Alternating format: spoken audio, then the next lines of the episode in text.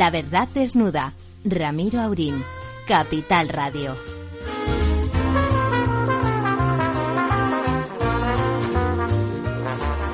Muy buenas y frías noches, amigas y amigos. Profesor Tamames, ¿cómo está usted? Pues bastante bien y además viendo desde lejos el Foro Mundial de Economía en Davos, en Suiza. ¿Y las chorradas que ha dicho nuestro presidente, qué le ha parecido? Bueno, con que se dicen en, en Davos se dicen muchas cosas yo como esa no había oído ninguna. Bueno, pero en fin. Que tiene miedo de que se coaligue la extrema derecha con no sé quién cuando él está con la extrema izquierda, los exetarras. Es una cosa, estaría uno está callado a veces cuando uno tiene que hacer sus cosas. Pues, pues está, se está callado. Sí, además se crea generalmente más empleo cuando está la, derecha o la centro derecha que cuando está a la izquierda. Bueno, pero eso evidentemente. eso que él no lo diga es normal porque él está están creando son los los, eh, ¿cómo se llaman? Que nunca me acuerdo del nombre. Los vagos sistemáticos o pendientes, ¿cómo se llama? Los fijos. Suspendidos. No, no, los, fijos discontinuos. son vagos, Ese es el invento de la izquierda. Menudo sofisma. Menos, sí, sí, pero ellos vagos no son pobres, porque la mayoría de los fijos discontinuos ya les gustaría tener trabajo permanentemente, pero sí. Lo que pasa parece ser que Davos entra Ya sabe usted ese chiste que dice, ¿no? Que si que si la señora Úrsula que la señora Díaz que si doña Yolanda Díaz fuera ministra de, de sanidad eh, los sanos serían enfermos discontinuos o los enfermos serían sanos discontinuos sí. sí la verdad es que eh, en Davos este año parece que toca mucho la cosa energética. Vamos muy retrasados en los programas y parece ser que Ursula von, der Leyen lo que quiere es acelerar la cosa porque estamos en una situación crítica volviendo al carbón. Hasta la pobre Greta eh, ha sido detenida en un pueblo que estaban tirando para ampliar una mina de carbón. Bueno, ya sabe usted, tremendo, ya sabe usted que lo que ocurre es que la Alemania ha cometido unos errores estratégicos descomunales, descomunales, y por lo tanto ahora lo estamos pagando todos, porque como como decía como decía alguien esta mañana, eh, aquí también en, en, nuestro programa de El Estado Ciudad en el, carbón español, ese que hemos cerrado, es antracita y hulla, que es un carbón estupendo. Claro, el antracita y la hulla, como es carbón bueno, los llamados, hay, que sacarlo muy abajo. Los llamados menudos de, de antracita. Eso, pero... Es un carbón, un carbón muy suelto y por lo tanto muy volátil, que arde muy bien. Y además tiene mucho poder calorífico. El carbón alemán son lignitos, que por eso está en superficie, que está menos carbonizado y da mucho menos calor. O sea, todo eso es un desastre de las políticas equivocadas, bien pensantes y medio pensionistas de, de los gobiernos de Alemania durante, bueno, durante décadas en realidad, y de aquellos polvos, estos lodos. Estos lodos. Don Lorenzo, ¿cómo está usted? Pues eh, muy bien, la verdad es que empezando a sufrir estos fríos que están viniendo. Sí, ya le veo con chaleco, que siempre se mete conmigo porque voy abrigado. Amenazan con que vamos a llegar a menos 5 grados y estaba viendo, hablabais de Davos ahora y de... Hay, hay ciudades en España que ya están en esas temperaturas menos 5, bueno, estaba viendo que en Davos van a llegar a menos 14, o sea, quiero decir que realmente está empezando a hacer frío generalizado, se está, se está helando Europa, ¿no? Y os escuchaba lo del tema del carbón y, estaba buscando porque no solamente es Alemania, ¿no? Es, es, es Polonia, es Grecia, incluso, eh, bueno, eh, España también aparece ahí como en un reporte como que tiene centrales de carbón, ¿no? Es decir, que que yo creo que está volviendo toda Europa y esto pues es tanto cuento chino con, con el CO2 ya resulta que vamos a lo peor que era quemar carbón que es un combustible fósil ¿eh? no es líquido pero es fósil ¿eh? y pese a que el petróleo sigue cayendo y, significativamente y no solamente está cayendo el, el precio del petróleo sino que está cada vez más subiendo el, el, euro y por lo tanto, en la medida en que el mercado de petróleo se paga en dólares, pues todavía más barato, ¿no? bueno, pues mejor para nosotros, que hemos pasado una mala temporada. Doña Almudena. Hola, buenas noches, ¿qué tal? Usted también la ha encontrado encerrada en la portería antes de subir porque tenía usted frío también, ¿no? Sí, sí, sí. mucho frío. Bueno, hoy justamente vamos a entrar ya en faena porque hoy doña Almudena en su negociado de mujeres estupendas nos ha traído una de esas mujeres que no necesitan cuota para competir y competir en, en, Champions, no en Primera División, sino en Champions. Y vamos a recibir a doña Rebeca Ávila, pero la vamos a recibir con una canción.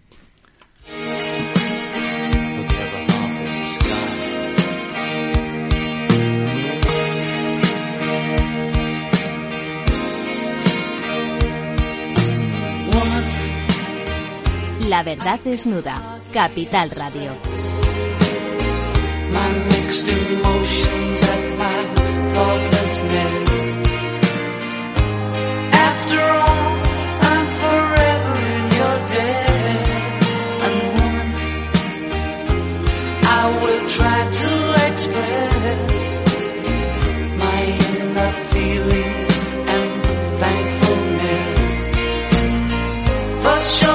preciosa canción de John Lennon, homenaje a las mujeres y seguramente a la suya, a Yoko Ono, donde hace, pues nada, una declaración de amor en el sentido más amplio de la palabra, lo que significan las mujeres en el mundo, que significan muchas cosas. Doña Rebeca, ¿está usted ahí? Estoy ahí y bueno, eh, encantada de, acompañaros eh, un rato y, muchísimas gracias por esa, por esa bienvenida, ¿no? Con esa preciosa canción. Bueno, doña Rebeca Ávila, como decía, es una de esas mujeres que no necesita cuota para estar ahí arriba en el candelero, bueno, el candelabro, como decía otra señora, que conste que Candelero y Candelabro son Sofía, parecidos. Sofía Mazagatos no, no sabía que eran parecidos y lo decía por error, pero en realidad son cosas muy parecidas. Doña, doña Rebeca es, eh, es vicepresidenta para Europa del Sur de responsabilidad social corporativa de la multinacional francesa hotelera Accor. Para que se hagan ustedes a la idea, o sea, 4.200 hoteles, 600.000 habitaciones en más de 95 países. Bueno, pues ahí, en esa liga, donde la cuenta de resultados es fundamental y además, como depende directamente de que a los clientes les guste lo que uno hace, quiere decir que hay que dar excelencia y, bueno, y ahí, ahí no caben cuotas. Ah, ah, ahora nos dirá, nos dirá Almudena otro montón de de no de títulos sino de, tareas de, de, tareas importantes que asume doña Rebeca. Pero alguna vez Rebeca le han dicho bueno o sea si si era si estaba usted ahí por cuota o por ser una mujer eh, eh, atractiva qué formación tiene usted cuéntenos. Pues a ver eh, yo soy periodista es decir, soy compañera de, formación, ¿vale? Yo hice periodismo en, en mi Sevilla natal. Tú eres sevillana, con perdón. Soy sevillana, sí. No, y tienes nada, bueno, pues, no, tienes eh, nada de acento, ¿eh? No tienes nada de acento. Me queda poco, me, pega, me queda poco porque me marché muy pronto a Francia y, y luego, bueno, pues toda mi carrera profesional prácticamente la he hecho fuera de, de mi ciudad eh, pero bueno, estudié periodismo, eh, tengo formación en, idiomas también y luego, bueno, pues hice eh, diferentes másteres, ¿no? Uno en, en el Instituto de Empresas relacionado con la dirección de empresas turísticas, otro relacionado con el protocolo y con la gestión de, de la comunicación online, la comunicación digital. Eh, luego también por placer hice uno de moda. Y, doña, doña Rebeca, doña Rebeca, lamento decirle lo lamento mucho, que no sirve usted para ministra. ¿Ah, no? No, tiene usted, tiene usted un exceso de formación. No, tendría conversación en el Consejo de Ministros, si va a aburrir usted mucho. O sea que me temo que no le recomendamos que se dedique a eso. Bueno, eh, Almudena, si quieres, eh, acaba de presentar a nuestra invitada y hazle la primera pregunta. Hola Rebeca, ¿qué tal? Hola, buenas noches, bueno, A Rebeca le hemos traído por su doble condición de vicepresidenta para Europa del Sur eh, de Acor, y por otro lado como presidenta de la Asociación de Mujeres Avenir. ¿eh? Mujeres Avenir es una asociación hispano-francesa que trabaja para dar voz a las mujeres y contribuir a la igualdad entre mujeres y hombres. Entonces, bueno, gracias al apoyo de la Embajada de Francia en España, al Consulado General de Francia a los Ministerios de Igualdad y Asuntos Exteriores, así como a la Unión Europea y, Cooperación en España. Entonces, Rebeca, hoy mm, te vamos a preguntar tanto por tus tareas, tus tareas en ACOR como por eh, la Asociación Mujeres a Venir. Sé que hoy ya se está en Fitur, que se ha celebrado, eh, bueno, Fitur Woman, y que se ha presentado... Perdona, vamos, vamos, vamos en orden. ¿Qué es Fitur Woman? Bueno, pues Fitur... Pues a ver, es un espacio, es un espacio dentro de, de Fitur que se celebra desde hace un par de años, si no me falla la memoria, y la idea, bueno, pues es tener, un, desarrollar una, una jornada donde se hable sobre el liderazgo femenino y sobre aquellos temas que, que interesan un poco a, a las mujeres, ¿no? Está organizado por una asociación que se llama eh, Women Leading Tourism, eh, y que bueno organizan este evento pues con la idea de, de, tener como un espacio no dentro de una feria tan importante como es la feria de, internacional de, de, turismo no y un sector tan importante para la economía española como es el, el, sector en el que en el que trabajo no pues tener un espacio donde donde las mujeres podamos tener eh, una voz no entonces bueno pues hoy se ha organizado una un programa eh, súper interesante eh, hemos tenido además la, suerte de que, la propia eh, doña Leticia eh, bueno, pues em, se pasara por ese espacio y bueno, ha terminado con una comida donde hemos tenido, bueno, pues eh, mujeres que estamos liderando ahora mismo el, el sector del turismo, bueno, pues hemos dado un poco nuestras impresiones, ¿no? Y nuestras opiniones de, cómo está el sector en este, em, en este tema. Entonces, bueno, resumiendo un poco, eso ha sido la, la jornada. Y se presentado un informe, Deloitte ha presentado un informe, ¿verdad? ¿Nos puedes y Deloitte, efectivamente, ha presentado un informe sobre, para mm, dar un poco la fotografía, ¿no? Que al final eh, sobre los temas es muy importante partir siempre de, una base de, datos, ¿no? De, de, información. Entonces, Deloitte pues ha presentado una, una, fotografía de cómo está actualmente el liderazgo femenino en el sector turístico, ¿no? Y, y bueno, simplemente por dar un dato, eh, el informe decía que actualmente tenemos un 54% de mujeres eh, que trabaja en el sector turismo, pero cuando vamos a puestos de responsabilidad en el sector eh, y miramos, por ejemplo, los comités de dirección, ¿no? Eh, por dar un ejemplo de espacio donde se toman decisiones, ¿no? Pues hay solamente un 33% de, de mujeres, con lo cual todavía hay un hay, hay trabajo que hacer, ¿no? Para seguir eh, fomentando, bueno, pues eh, un poco lo que defendemos, que al final es una es una igualdad, ¿no? Eh, y un equilibrio, ¿no? En aquellos espacios de donde se toman las, las decisiones. Don Ramón. Y yo, Ramón Tamames, querida Raquel. Rebeca. Rebeca, perdón. Rebeca. Me he ido a la, me he ido a la Biblia de, de Raquel a Rebeca y viceversa. Discúlpame. Bueno, Nada, no, querría com comentar precisamente que ya que has hablado de Fitur, que se uh -huh. ha convertido en la primera feria de turismo del mundo. Ya ha superado a Berlín.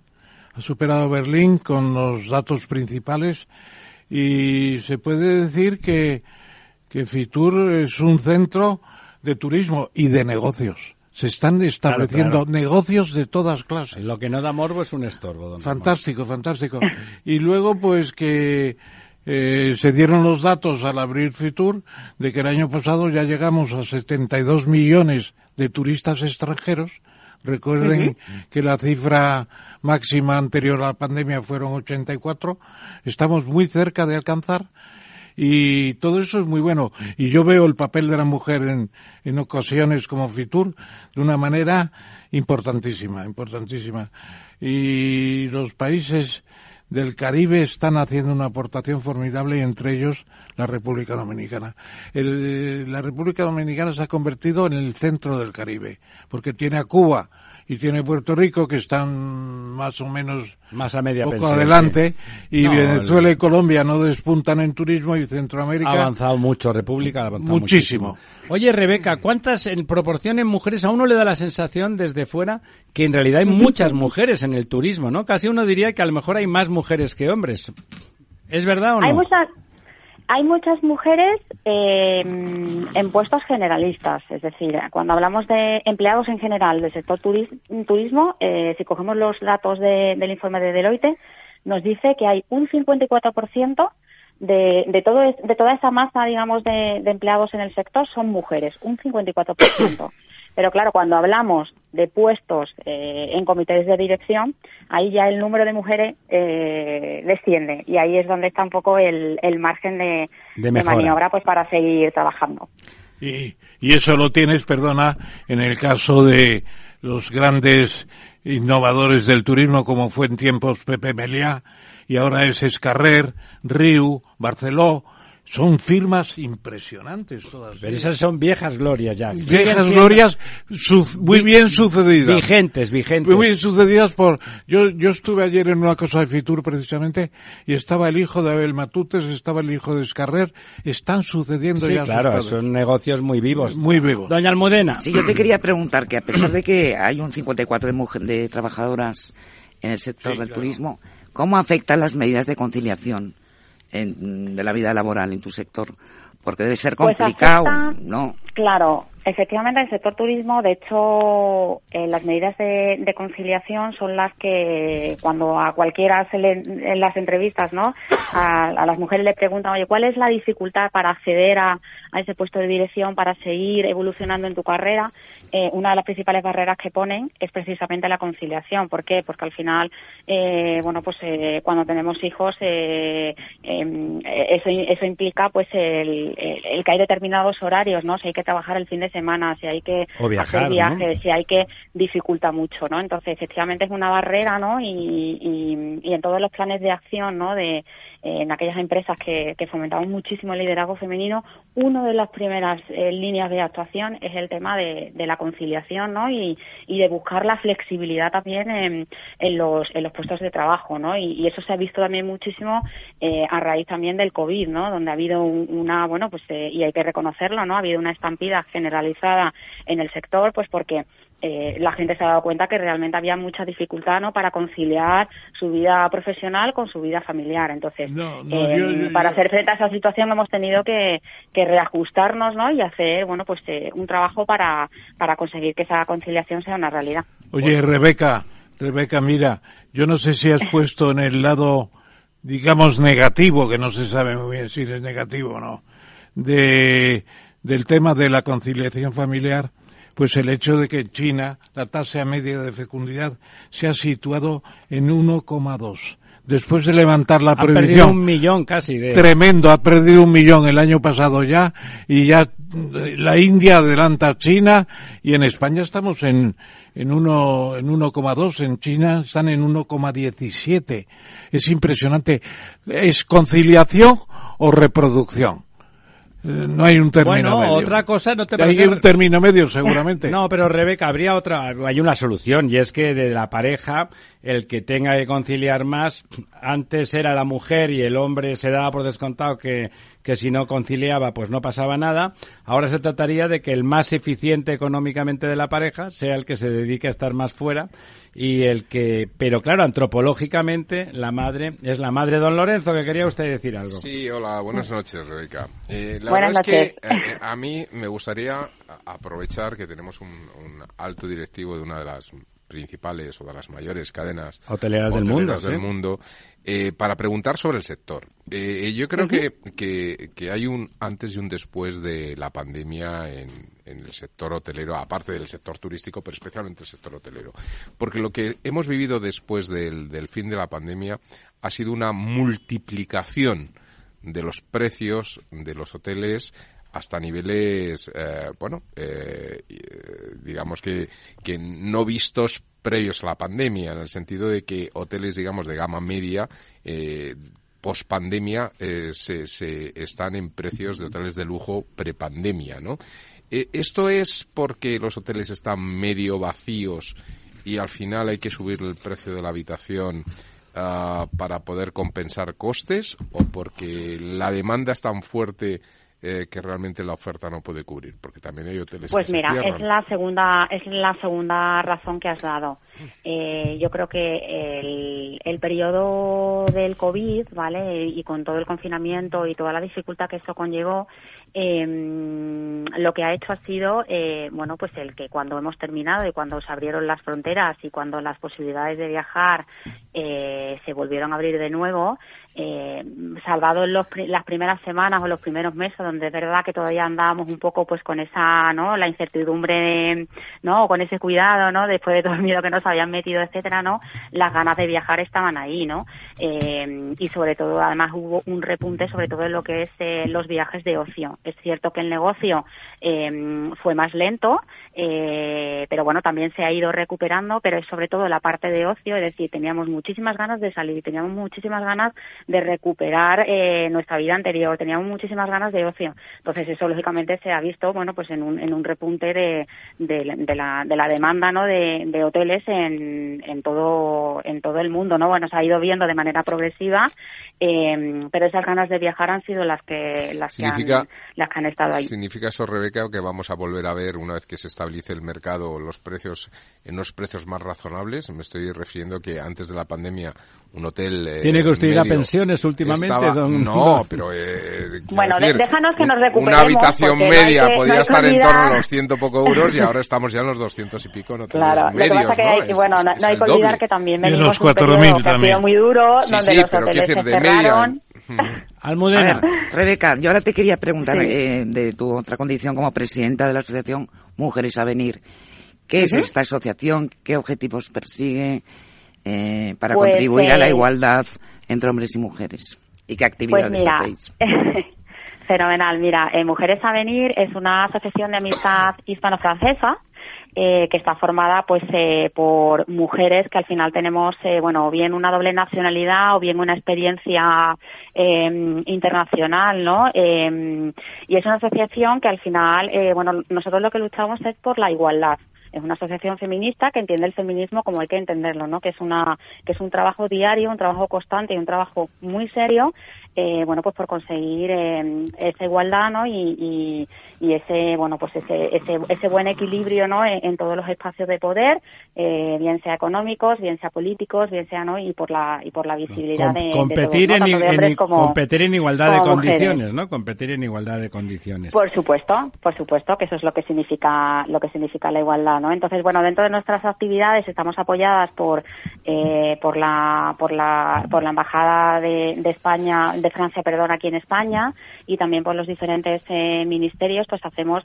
muchísimas actividades donde lo que tratamos eh, es de tocar, bueno, pues eh, temáticas que afectan fundamentalmente mm, a la mujer, ¿no? Y tenemos dos grandes líneas de acción. Por una parte, lo que nosotros denominamos el, feminismo empresarial em, y por otra parte, bueno, pues sin olvidar también la faceta humanista que conlleva el, el considerarse ser una persona feminista, ¿no? Que es esa lucha también un poco, pues por por eliminar toda toda forma de discriminación o de violencia contra contra las mujeres. Oye, Rebeca, tú que tú que has vivido en Francia, has crecido allí, por lo que he oído al principio, trabajas para una gran multinacional francesa, conoces muy bien ese país y ya ella te veo el acentillo sevillano por lo bajini, o sea que eres profundamente español al mismo tiempo. ¿Notas diferencia ahí entre en la mujer en Francia y en España? Esa mujer francesa que es tan mítica, que tiene que tiene y realmente la, la condición femenina está mejor en, en, Francia que en España, está igual, está diferente. ¿Qué, qué comentarías de eso? Pues mira, yo creo que, que, mm, que, hay una faceta en la que la mujer francesa está más adelantada que nosotras y hay otra en la que, en la que es más bien al contrario, es más bien la española la que va por delante. Entonces, en temas, por ejemplo, de, de liderazgo femenino, eh, Francia va muchísimo más por delante que nosotros. ¿Por qué? Porque hace más de 10 años, eh, concretamente en enero de 2011, se aprobó una ley de cuotas que obligaba a las empresas a tener una representación equilibrada de hombres y mujeres en los consejos de administración. Una ley que se ha visto reforzada por otra que se ha hecho en diciembre de 2021, es decir, hace poco, que eh, ampliaba esa obligación también a los comités de dirección. Entonces, en Francia, a día de hoy, es súper común en, en el CAC 40, que es el, bueno, ya lo sabéis porque sois todos economistas, ¿no? Periodistas de, economía, eh, en el CAC 40 es muy, es muy, es muy, bueno, pues eh, es muy habitual ver a mujeres, eh, ver a CEOs, ver a directores generales. Una va a un comité de dirección en Francia y, y, y, están los comités de dirección y hay muchísimos hombres, pero también hay muchísimas mujeres. Entonces yo creo que en el, en el tema del liderazgo femenino y de la presencia de la mujer en los espacios de poder, yo creo que Francia va muchísimo más por delante, adelantándose de hecho a una propuesta de directiva de la Unión Europea que va a salir brevemente. Mm, y sin embargo en España yo creo que nosotros estamos muchísimo más avanzados, pero muchísimo más avanzados en todo lo que es la protección de las mujeres víctimas de violencia. De hecho, prueba de ello es que recientemente vino la recién nombrada ministra eh, francesa a España en visita oficial y tuvimos la ocasión de tener una, una comida con ella en la, en la residencia del embajador porque venía a ver todas las medidas, todo el marco legislativo que teníamos en España, ¿no? Con ese pacto de Estado que se hizo eh, para eliminar la violencia de género em, y para conocer bueno pues todos los mecanismos y todas las medidas de protección que se que se ponen en España a, este colectivo tan tan sensible no entonces al final yo creo que, que lo bueno de, de tener no esa doble mirada no o de estar en Francia y, ver allí a mis compañeras francesas y luego trabajar también aquí en España, eh, bueno, pues al final uno ve que, mm, que bueno, que, que, hay un país que, está muy avanzado en un área y hay otro país pues que está avanzado en, en otro, ¿no? Y esa es un poco la, la riqueza de las asociaciones como, como Mujeres a Venir. Eh, en marzo vais a organizar, vamos a organizar una conferencia, ¿no? Sobre mujer y diplomacia en Madrid. ¿Me puedes a explicar un poco? Brevemente, que eh, ya estamos ¿De qué va a tratar? Sí. Pues en marzo efectivamente vamos a organizar la sexta conferencia internacional en la ciudad de Madrid. Lo vamos a hacer en la Escuela Diplomática. Y ahí, bueno, pues vamos a contar con diversas eh, embajadoras, que hay muchísimas embajadoras, y me gustaría resaltarlo, acreditadas aquí en España, con las que colaboramos y vamos a tratar, bueno, pues eh, el tema de, uno de los ODS, ¿no? Eh, que habla de, bueno, pues de, de la importancia de, luchar eh, por una igualdad, ¿no? Em, una igualdad real, ¿no? Porque se ve que en la medida que nosotros luchemos por la igualdad, ¿no? Estaremos de alguna forma minimizando los impactos de, de, todo el, de todo el clima, ¿no? De todo el impacto climático, ¿no? Entonces vamos a tener una conferencia, las embajadoras van a contar lo que se está haciendo, todas las iniciativas que se hacen en cada uno de sus países de referencia y luego, bueno, pues tendremos ocasión también de entregar el premio Mujeres a Venir, em, que de momento no puedo revelar quién es, eh, quién es la premiada, pero bueno, eh, lo haré encantada en cuanto esté todo eh, confirmadísimo. Museo, Rebeca, muchísimas gracias. Como haces tantas cosas, te vamos a invitar muchas veces y vamos a, si tú nos invitas, vamos a asistir también a todos esos eventos que, bueno, que no paras, ¿no? ¿Tú tienes, tú tienes hijos, Rebeca? Yo tengo hijos, tengo dos hijos. ¿Y quién se ocupa de ellos, tú o tu marido? Pues en nuestro caso, y además es algo que querría decir, eh, hacemos conciliación familiar, porque antes cuando me habéis preguntado por el tema de la conciliación, parecía que la conciliación afectaba solamente a la mujer. No, eso me refería yo. Si realmente queríamos, la conciliación tiene que ser una conciliación familiar. Y tiene que afectar tanto al hombre como a la mujer para que realmente la mujer y el hombre puedan, eh, pues eso, desarrollar sus carreras profesionales en igualdad de condiciones. Bueno, pues muchísimas gracias, eh, Rebeca. Insisto, eh, estaremos en contacto para que nos sigas contando todas esas cosas y, desde luego, esa conferencia con mujeres diplomáticas en Madrid. Pues estáis, estáis invitadísimos. Mañana mismo sale la invitación. Estupendo. Y, pues si nos invitas, en la escuela diplomática. Ahí estaremos. Muchísimas gracias. Adiós, Rebeca. Gracias. Adiós. Muchas gracias, Almudena. Adiós. Conecta Ingeniería es el programa que acerca la ingeniería a la sociedad. Todos los miércoles de 10 a 11 de la mañana en Capital Radio con Alberto Pérez. Conéctate. Esto te estás perdiendo si no escuchas a Arbiza en Mercado Abierto. Mario Waits, profesor de ESIC y ex consejero del Fondo Monetario Internacional. Llueve sobre mojado, porque antes del conflicto ya el tema de la política monetaria venía muy expansiva, lo que llamamos nosotros la fiesta party pachanga en el Banco Mundial, emitir mucho dinero, y ya llevamos mucho tiempo, con lo cual veníamos con una inflación altísima antes del conflicto. Imagínense que a partir de ahora, con la subida de la energía, yo siempre explico a mis alumnos que si hay algo que afecta muchísimo la inflación es el petróleo, ¿no? Porque afecta al transporte y afecta a todos los derivados, ¿no? Fertilizantes, plásticos, pintura. O sea que si sube el precio del pollo no pasa nada, pero si sube el precio del petróleo sí. Mercado Abierto con Rocío Arbiza. La verdad desnuda. Ramiro Aurín. Capital Radio. One, two, three,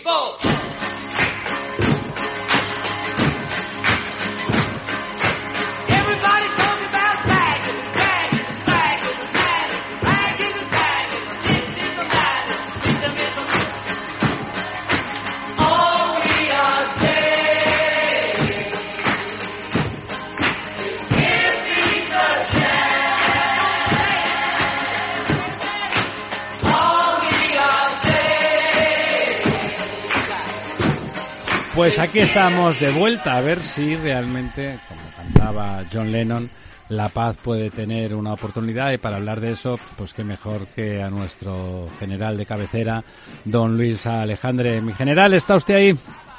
Aquí estoy, Ramiro, a la orden. Pues ya me gustaría a mí. Muchísimas gracias por estar con nosotros. Tiene, tiene, deje que antes de que le pase la palabra a don Ramón, ¿tiene la paz una oportunidad en, de verdad cierta, realista en Ucrania? Eh, no puedo, no puedo adelantarlo. Eh, yo sí utilizo con Ucrania una palabra, es la incertidumbre. Y soy mal, y soy mal predicador nunca pensé que Putin sería capaz en febrero.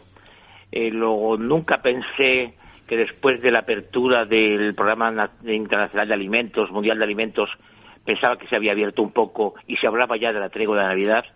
Y he fallado incluso con las predicciones de que Turquía tenía un protagonismo especial que soy mal, soy mal, soy mal. Es tan, tan bien intencionado, tiene tantas ganas de que las cosas pasan bien que, se impone el, deseo a la realidad, ¿no? afirmativo, afirmativo. Como decía Cernuda, entre la realidad y el deseo, lamentablemente, suele haber un valle, un valle oscuro en medio. Don Ramón, le paso a nuestro general. Sí, querido, querido teniente general es, una, es una alegría tenerte otra vez en la mesa redonda de la verdad desnuda. Y recordar que has estado en muchas misiones militares en el exterior, has trabajado en, directamente en, la, en el Pacto Atlántico, en la OTAN, has hecho estudios militares muy interesantes sobre el general Prim, en un momento único del siglo XIX. ¿Quién mató a Prim, por cierto? ¿Perdón? ¿Quién mató a Prim? No, se sabe. No, se sabe. no se sabe. Y luego has estudiado muy a fondo últimamente el tema de un caso único en la historia de una antigua colonia española que ganó la independencia y que quiere volver a España, la República Dominicana, en el siglo pasado siglo XX, XIX ah. quiero decir. Y lo importante es que te mantienes al día y por eso te hemos llamado una vez más para plantearte, como ha dicho nuestro director, ¿qué pasa con la paz? ¿Dónde está? Porque claro, ahora la tesis es la victoria, ya no es la guerra, es la victoria de los ucranianos, incluso la recuperación de la península de Crimea, siempre por la victoria, que es una cosa impresionante, claro, es, eso es el final de los tiempos. Esa victoria con la devolución de, de Crimea no se ve mientras haya un zar en Rusia, y hay un zar en Rusia. Y entonces, ¿qué pasa con Ucrania? Dice, podemos ganar si nos dais los misiles de gran actitud, los atacams, y en segundo lugar, si nos dais los tanques alemanes Leopard y si nos dais los tanques norteamericanos Abrams. ¿Se les va a dar todo eso para organizar un tinglado todavía La alternativa, don Ramón, perdone que le diga, es que sigan invadiendo los rusos y sigan matando ucranianos porque la guerra y las bofetadas se dan en Ucrania. En Rusia no se da. No, pero ya con estas armas es inevitable que se romperían las fronteras. No lo creo. Vamos a pensarlo, eh, general. teniente general, quería decir. Bueno, vamos a ver. Estamos en plena guerra de, de Clausewitz. Es guerra total entre dos estados soberanos que rompen fronteras y que utilizan todos los medios que tienen para, para, para fastidiar, para, atacar al otro. Así que no, se, no, se, no son unas guerras solamente entre militares en un frente o en un punto determinado, son guerras totales. Esto para empezar.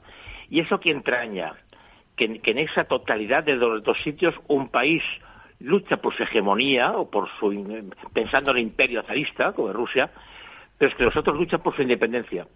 Y este ese gusano y ese de la independencia se ha metido en el alma de los ucranianos y la prueba que han movilizado sin problemas quintas y han, han conseguido voluntarios y deportistas han vestido uniforme, etcétera, y contra esto es muy difícil luchar.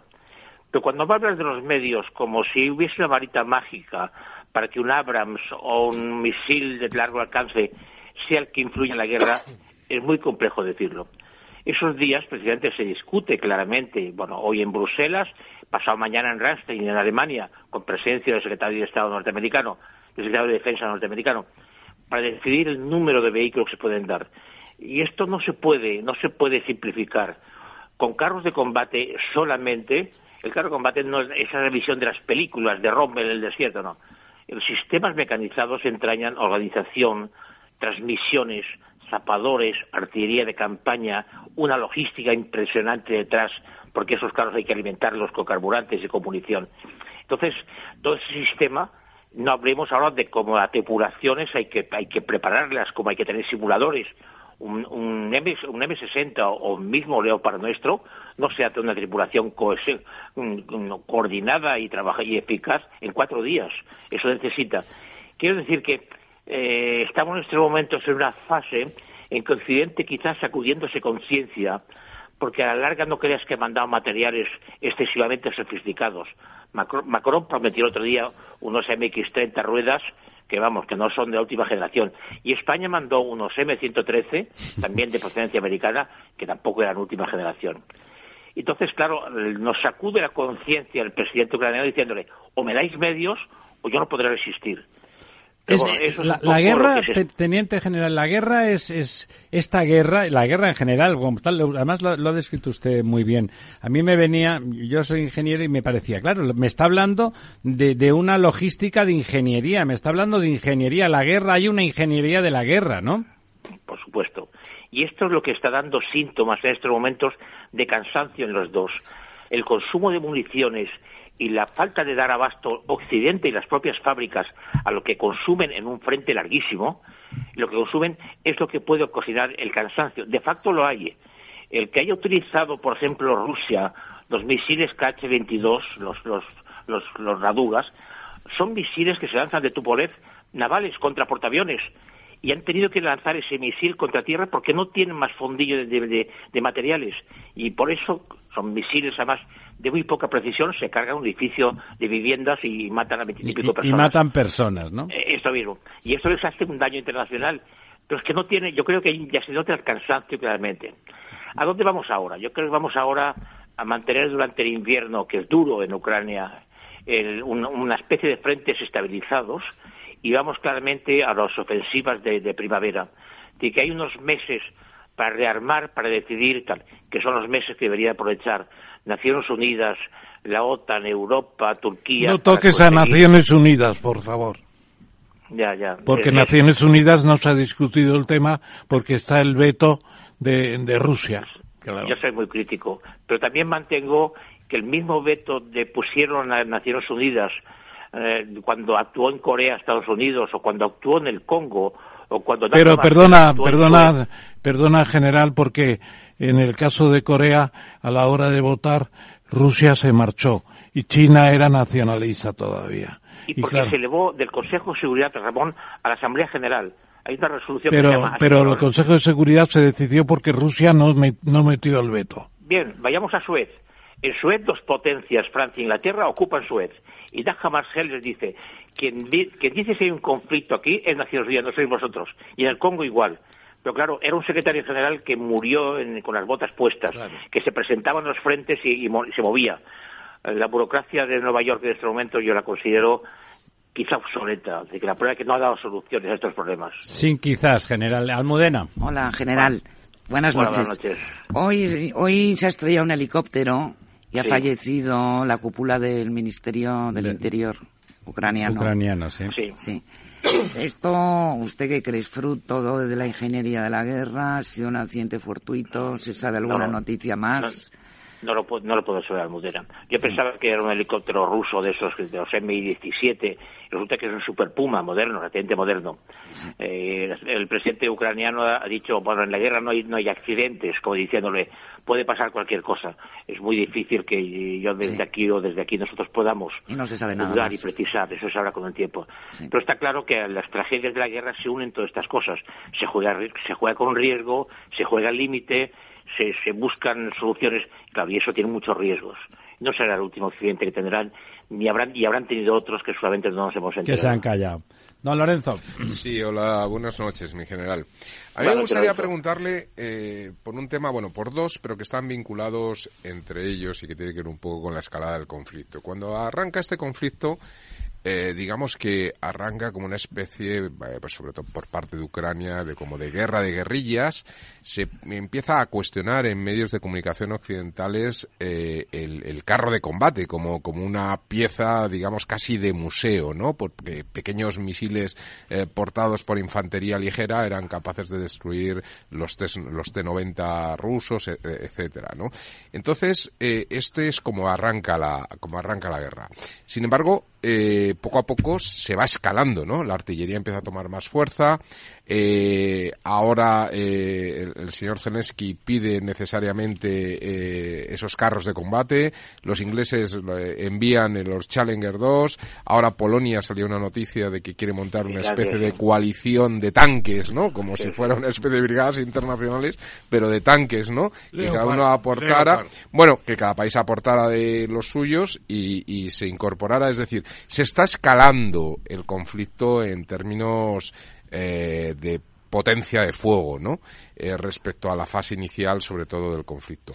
Por otra parte, aparece la posibilidad de, sobre todo por la parte de Rusia, de un nuevo player que es Bielorrusia, parece que puede haber incluso un proceso de adhesión o de incorporación dentro de la Federación Rusa, lo cual implicaría una nueva eh, línea de fuego por el norte y una escalada, etcétera. Es decir, la guerra sigue su proceso de escalada. Es verdad que puede haber un problema de, de, suministro, eh, lo que comentabas un poco de los KH-22, estos eh, misiles que, que, que, habían, estaban fuera de servicio y que los han tenido que volver a readmitir eh, o, a, utilizar, pero el, el fin de las municiones también se está produciendo en Occidente. También empieza a haber problemas de suministro, ¿no? Hay muchos. Alemania, por ejemplo, parece ser que sus, sus, eh, bueno, sus depósitos de armas están en mínimos, ¿no? Porque después de la, de la Guerra Fría, pues esto se desmanteló. Entonces, realmente, eh, ¿qué puede ocurrir? Eh, las armas parecen menos sofisticadas, pero Rusia amenaza con el Poseidón, ¿no? ¿Hacia dónde vamos? Em, empezaré por el final. Has citado Alemania. Fíjate que Alemania, la guerra y los, carros Leopard han causado la dimisión de la ministra de Defensa, que hoy toma posición un nuevo ministro. Así que en Alemania la crisis es interna. Alemania siempre reacia a sacar tropas y a sacar, y a sacar material porque tienen sobre su conciencia eh, la constitución primero que se dieron que entrañaba que Alemania se mantendría históricamente en sus límites, que ya se habían ido de excursión otras veces. Pero la, guerra, por la guerra que Rusia planificó, pensaba ya que atacando Kiev rompería la voluntad de vencer de la población de, de, Ucrania y pasaría como pasó con Crimea el 2014. Se quedarían, no sé, con los brazos cruzados sin poder hacer nada ante una superioridad. ¿eh? Y que, ya volviendo a Crimea, Rusia no tenía necesidad de conquistarla porque además había un acuerdo desde hace mucho tiempo en que podía utilizar sus bases navales en Crimea hasta el año 2040 y pico, así que no tenía problemas. Pero el zarismo quiso, impuso para que cumpliera Crimea. Y les falla esto. Esa operación militar que quieren ellos hacer, que parece que debe ser sofisticada y rápida como, una guerra, una guerra de conquista rápida, les falla. ¿Por qué? Porque encuentran la resistencia que decía antes. Encuentran un pueblo que lucha por su independencia. Y tenemos ejemplos en Vietnam y en España y muchos más sitios de que cuando una sociedad cree que lucha claramente por su independencia, es muy difícil vencerla. Pero luego aparecen, por eso cuando aparecen los carros, como posible solución porque son frentes muy móviles. La artillería que se utiliza también es una artillería autopropulsada. ¿Por qué? Porque los sistemas de detección actuales, drones, etcétera, etcétera, no permiten que haya materiales anclados. Líneas estáticas, ¿verdad? Y exige constantemente movilidad. Incluso la artillería que utilizan, la artillería que andan los americanos, que parece que también tiene que ser la solución que tengan ellos ahí, es autopropulsada, pero es móvil, va sobre camión porque tiene seis lanzadores de 400 milímetros, pero es su gran, su gran virtud es que está sobre camión difícil de detectar. Porque claro, en esa, ¿qué ha pasado también con esa, con esa guerra? Que no, Rusia no, no combatió, no destrozó los sistemas de telefonía móvil. Quiere decir que el sistema que tiene esa sociedad ucraniana de mantenerse, de, de, estar unidos incluso a su presidente, todo el mundo tiene móviles y todo el mundo sabe lo que pasa. Quiere decir que es una sociedad completamente comprometida con su lucha por la independencia. Y esto es muy difícil de atacar. Claro, eh, está claro, y además la Blitzkriege, la guerra relámpago de Hitler, que inicialmente fue una cosa de maestría. Y era mucho más eficiente. Más eficiente. Entre otras cosas, los primeros días bombardearon las centrales, las centrales eléctricas. Y Francia presumía que la SENSEF, la Sociedad Francesa de Ferrocarriles, tenía electrificado ya casi todo se quedaron sin electricidad. Y el resultado es que se, paralizó la movilidad del ejército francés, entre otras cosas. Y luego, claro, eh, evitaron evitaron la línea Maginot y entraron por las Ardenas y el resultado pues fue la, la, la, es bien conocido. eh, el armisticio de Francia de junio de 1940 tremendo. aquí no hace sola son sistemas de armas eso mismo. Claro. Sí pero sistemas de armas eh, querido Luis pero también inteligencia. Inteligencia y no ha brillado por su presencia en cierto modo. Más bien por su Lo que has dicho tú de la invasión y la defensa de la patria es importantísimo. Claro, el sentimiento de levantarse contra el extranjero es tremenda. Y había más sentimiento ucraniano de lo que ellos pensaban. Menos rusófonos y más ucranianos. No, pero es que lo, muy interesante, don Ramón, es que son rusófonos, pero son ucranianos. Y se están convirtiendo en ucranianos otra no, son ucranianos. Rusófono quiere decir que hablan ruso, nada más. Sí, sí, pero se consideran en cierto modo rusos cuando Rusia se presumía que tenía un ejército inviolable. Y resulta que es una paparrucha de ejército. Es una filfa, sí. Es una paparrucha. Bueno, tampoco tan paparrucha y tampoco, hay, que, no, tampoco hay que pensar que no. Oye, no hay que venirse arriba, ¿verdad? Oye, yo me acuerdo, perdona, eh, general, cuando llegaron al campamento de la granja, donde yo hacía mi segundo verano de, de milicias, de, del Instituto Militar Universitario. En el calabozo tenían que haberlo metido a usted. Pues resulta llegaron los M48, me parece, de la guerra de Corea y nos parecían inexpugnables. ya eh, los estaba licenciando Estados Unidos porque estaba sustituyendo por otros. Luego ya llegarían los Abrams. Claro, hay que ver un Abrams, parece una torre de, de hierro, es una cosa impresionante, claro. Mi general. Yo viví, yo viví la llegada de los Leopard a España, porque cuando un acuerdo entre Felipe González y, y, Cole nos dieron 108 primeros carros Leopard, y luego España fabricó con Santa Bárbara, fabricó... Los alquilamos, ¿no? ¿No los alquilamos? No, no, no. Al principio sí, vinieron con una especie de rete, pero nos quedamos. Y luego hasta que Santa Bárbara se hizo cargo de la fabricación con licencia alemana, la fabricación en España que se fabricaron. Y la ministra dice ahora que están en mal estado. Yo no sé si para justificar que no los queremos ceder o si realmente están en mal estado. Yo no lo puedo saber porque ya no estoy en las corrientes. No, pero usted, general, usted conoce eso. Nosotros eh, tanques, no sé si don Ramón, los demás no hemos subido ningún tanque.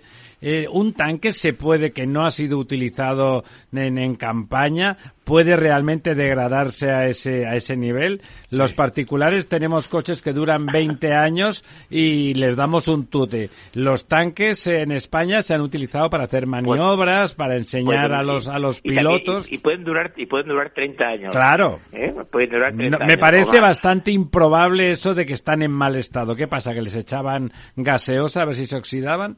Bueno, yo, yo veo la, postura de España, es un capítulo que podríamos dedicar más tiempo. España no participará en la, en la reunión del viernes en Ramstein, inicialmente. Y son declaraciones del ministro de Asuntos Exteriores, no de la ministra de Defensa.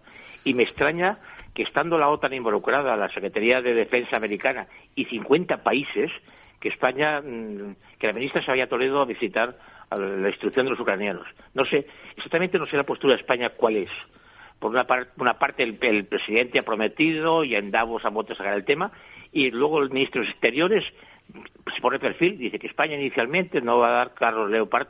¿Cómo va a dar carros? Si los tiene alquilados, si los tiene que devolver a Alemania. Que no, que no, ¿Cómo que no los tiene alquilados? Pues claro que, sí, hombre. Son nuestros, Ramón, no, no, no, Ramón. Serán... Los de España son nuestros, Ramón.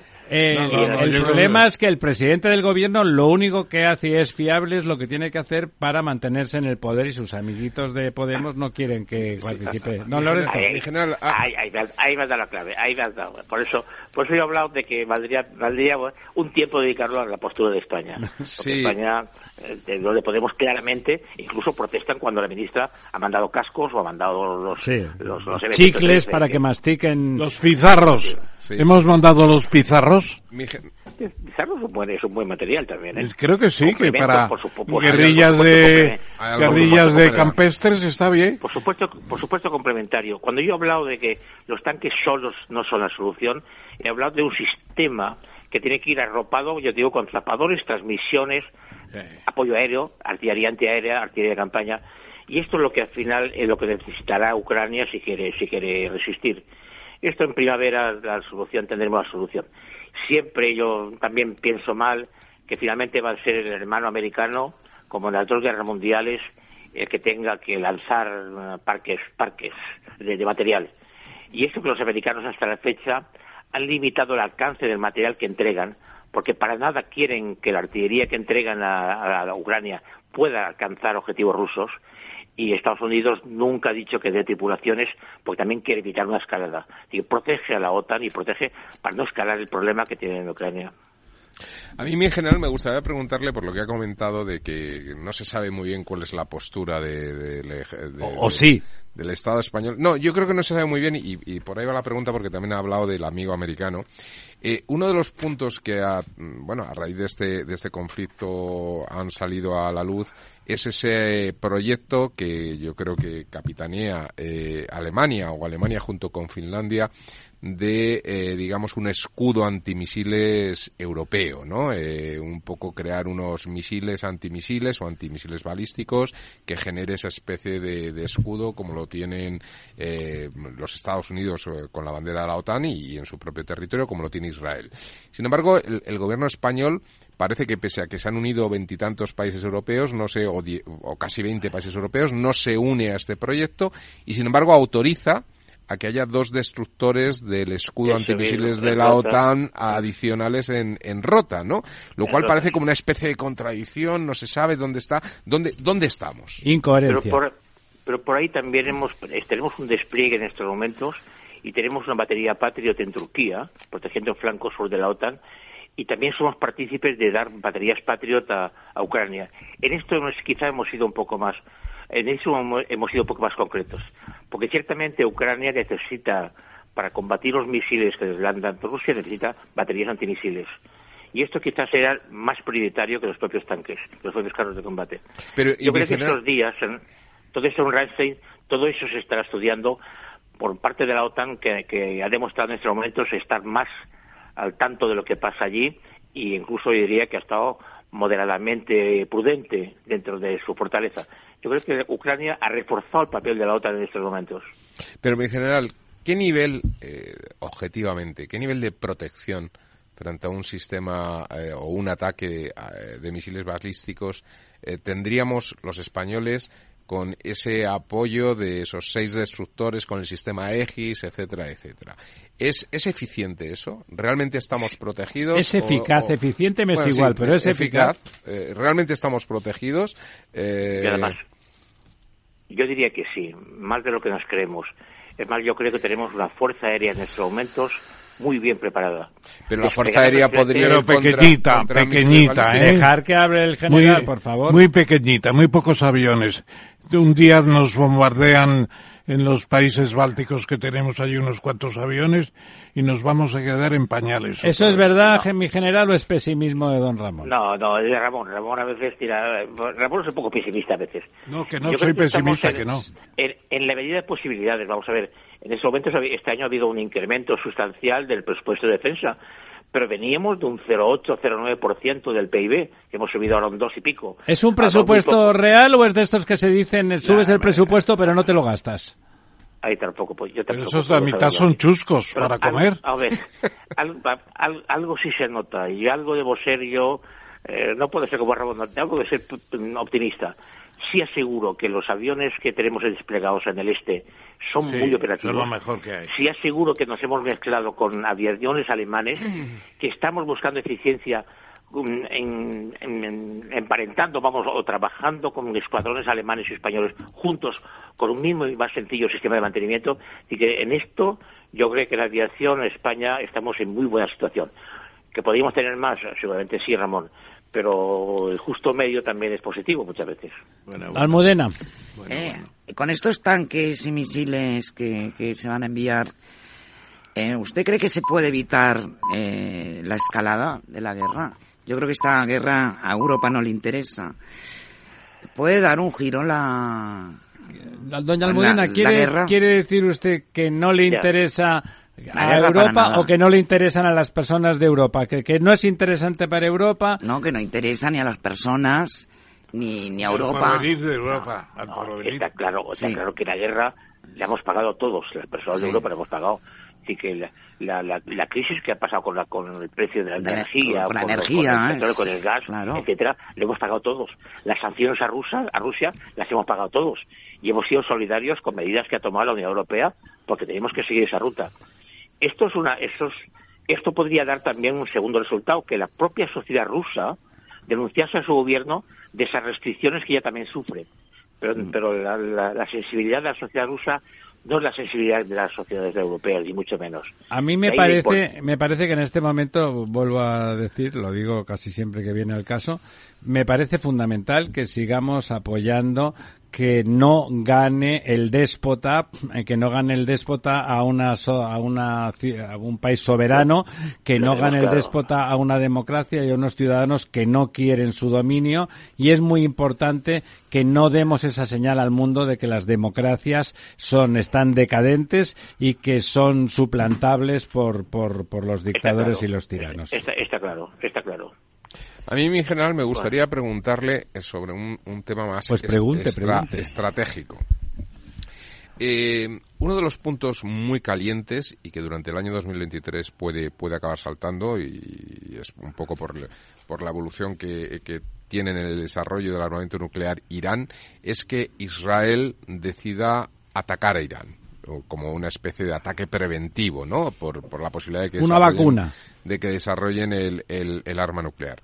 De producirse esta especie de ataque y, y, y, y, un conflicto, y naciera un conflicto realmente entre Irán y en la zona e Israel, esto podría ser una cadena de transmisión que se uniera por vínculos que ya parece que los hay, porque los rusos están usando drones iraníes, etcétera, eh, que, que, internacionalizara el conflicto y a partir de otro foco de, de, tensión estos focos se unieran y se montara un conflicto de mayor escala? No, sé, no es, no es desde luego lo deseable, pero yo nunca considero estas cosas imposibles.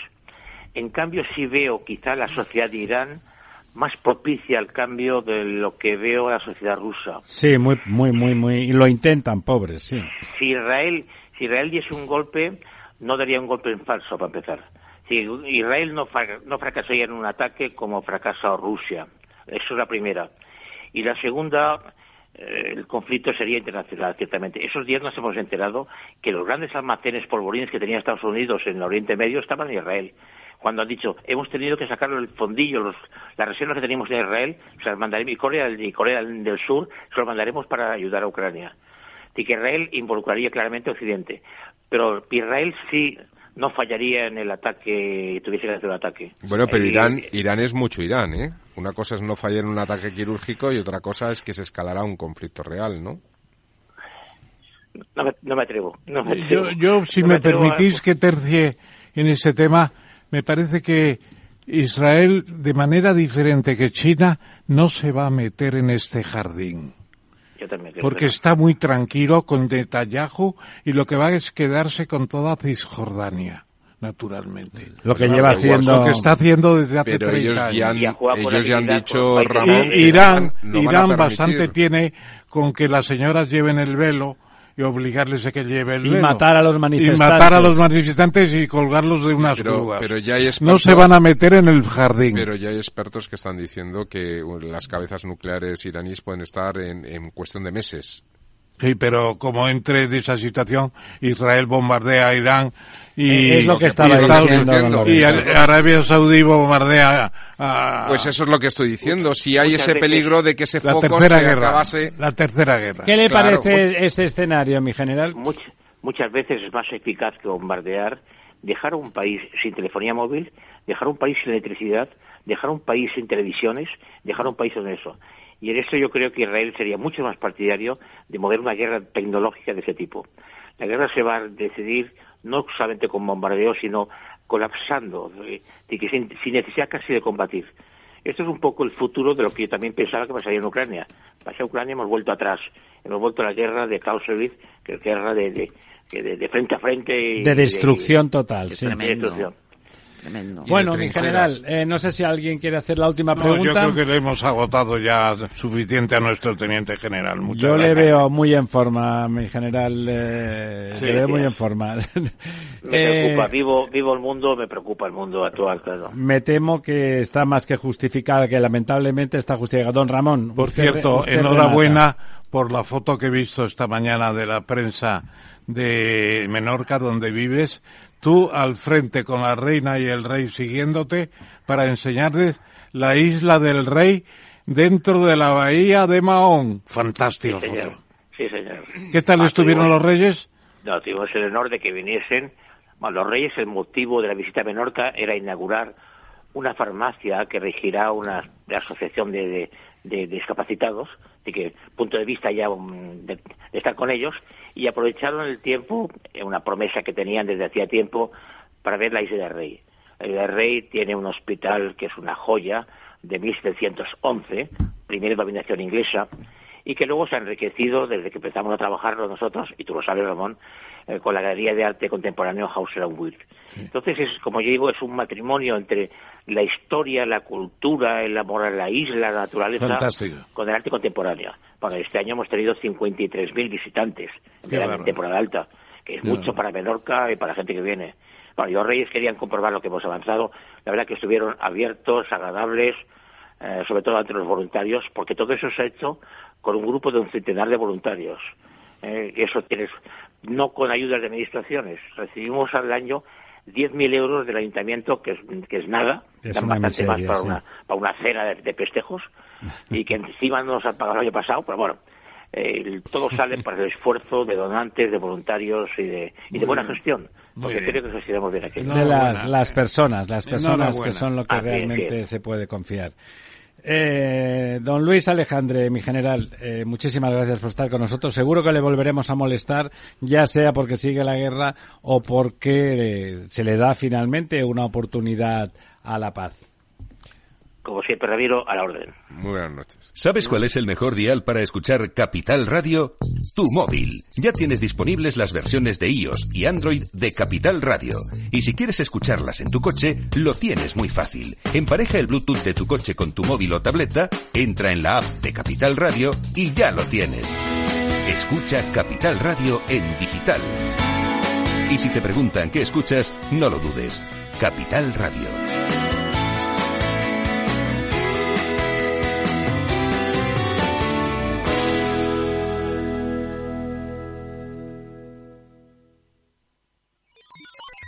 Los robots escuchamos Capital Radio. Es la radio más innovadora. Oímos a Saragot, con Luis Vicente Muñoz. Ahí le has dado. Esto es Capital Radio. Di que nos escuchas.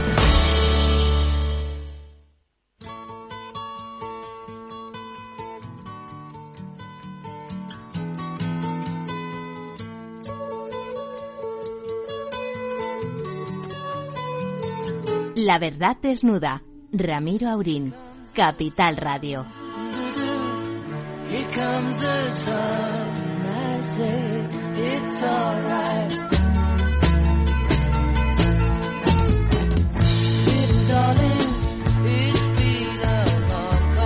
Que venga el sol, eh, que que salga por la mañana y que dure y que el tiempo sea bueno y la lluvia suficiente. Eso es lo que quiere cualquier eh, agricultor, cualquier eh, hombre o mujer dedicado a hacer que la tierra germine, que produzca alimentos y que los seres humanos pues sigamos ahí vivos, contentos, comiendo lo que la tierra produce y se lo produce desde cerca mejor. Y a eso ya, ya difundir esa tarea y a defender a defenderla delante de tanta incompresión tantas veces se, se dedica a don Pedro Barato. Don Pedro, ¿está usted ahí con nosotros? Sí, señor, buenas noches. Saludos. Muy buenas noches, muchas gracias por estar con nosotros. Ya saben, eh, don Pedro es el representante de una de las más importantes asociaciones de agricultores de España y, bueno, nosotros ya saben que la agricultura y la España que representa nos interesa, nos importa, no nos interesa, nos importa mucho, pero ahora, más allá de ese, de ese interés antropológico, realmente, eh, bueno, parece que, que justamente son los alimentos los que están poniendo en un brete el bolsillo de, de las familias españolas. Don Ramón, le dejo que haga usted la primera pregunta impertinente, muy pertinente. No, pertinente más bien. Eh, querido Pedro, mm, gracias por estar otra vez en la mesa redonda de, de la verdad desnuda, porque tu palabra sobre el tema agrario siempre es fundamental. Cuando ahora Ramiro trataba de expresarse poéticamente, que no sé si lo llegó a hacer al final, pues Usted no lo eh, sabe, pero yo sí. Hay que recordar aquella frase de Flores de Lemus, el gran economista español, que decía la, la situación mejor del campo es agua y sol en Castropol y guerra en Sebastopol. Porque la guerra subía los precios, claro, como está subiendo ahora, ha subido los precios enormemente. Y en Sebastopol hay guerra. Eh, en Sebastopol hay guerra, Castropol está en Asturias, él decía, porque allí llovía mucho. Bueno, entonces, querido Pedro, eh, precisamente tenemos una inflación global, una inflación subyacente, y ahora hay una inflación de los productos alimentarios que se está buscando siempre. Por ejemplo, se han bajado los IVAs y para algunos productos, pues eh, se ha suprimido el IVA en algunos y en otros ha bajado la mitad, como los lácteos, precisamente. Pero la verdad es que el impacto de la retirada de impuestos o la disminución parece que no se ha notado suficiente es, está funcionando lo que se llaman rentas fiscales. Es decir, eh, gran parte de la caída del impuesto se la queda el proveedor porque todavía está en una situación difícil y quiere reponerse naturalmente. Entonces, nuestra pregunta es, eh, ¿hay malas intenciones en acusar al, banco, al, al campo de prácticas de subidas de precios innecesarios? O es pura ignorancia de una situación real mucho más compleja? Yo creo que lo segundo, don Ramón, y buenas noches, y de nuevo un placer estar estar con tanto maestro en mi vida eh, en, una tertulia eh, a estas horas, ¿no? Yo puedo contribuir un poco, eh, pero creo que hay que, por lo menos, decir la realidad en la cual nos estamos enfrentando, ¿no? venimos y tenemos una guerra complicada. En esa guerra dependemos mucho de lo que son eh, dos tipos de productos, los dos tipos de materias primas. Por un lado, eh, lo que es cereales, fundamentalmente eh, trigo, fundamentalmente maíz. por eso tuvo aquella subida tan grande todo lo que es la pasta del girasol, para hacer aceite de girasol. Y por otro lado también el tema de los fertilizantes, como input, también dependemos de tanto de Rusia como de Ucrania. Esa es una realidad. Y otra realidad eh, es que sin guerra hemos tenido unos incrementos de la energía de más del 500%, hemos tenido unos incrementos del gasóleo de 55 céntimos que estaba casi eh, el agrícola a 1,6, 1,7, hemos tenido unos incrementos del salario mínimo interprofesional del 38,5%, recuerdo, en estos dos últimos años, y eh, la, la respuesta es sencilla. ¿Y qué quieren? ¿O qué queremos? ¿Que las cosas valgan menos de lo que valían o lo mismo? Es imposible, es imposible. Eh, podemos hablar de inflación, eh, podemos hablar de inflación normal, podemos eh, hablar de inflación subyacente, podemos hablar de todos los parámetros eh, o, toda, la terminología que hay. Solamente hay una realidad y la realidad es que cuesta producir tres veces más de lo que cuesta producir y todo porque que antes costaba producir y por otro lado estamos viendo cómo cada día tres de cada tres explotaciones lácteas cae una. estábamos eh, y, Ramón, tú lo recuerdas, un millón de perceptores de política agrícola común y este año estamos 680.000. Por lo tanto, eh, esa es la realidad pura y dura. Y luego, yo creo que en esta introducción falta algo. Eh, ¿Y qué pasa con la carne y con el pescado que no le han bajado el IVA? ¿Por qué? ¿Por ideología? ¿Porque no hay suficiente dinero? ¿O porque son dos productos? Pues son todos vegetarianos ellos. bueno, entonces, esa es la situación. ¿Y por qué el aceite de oliva se baja del 10 eh, solamente al 5%? Al 5% ¿no?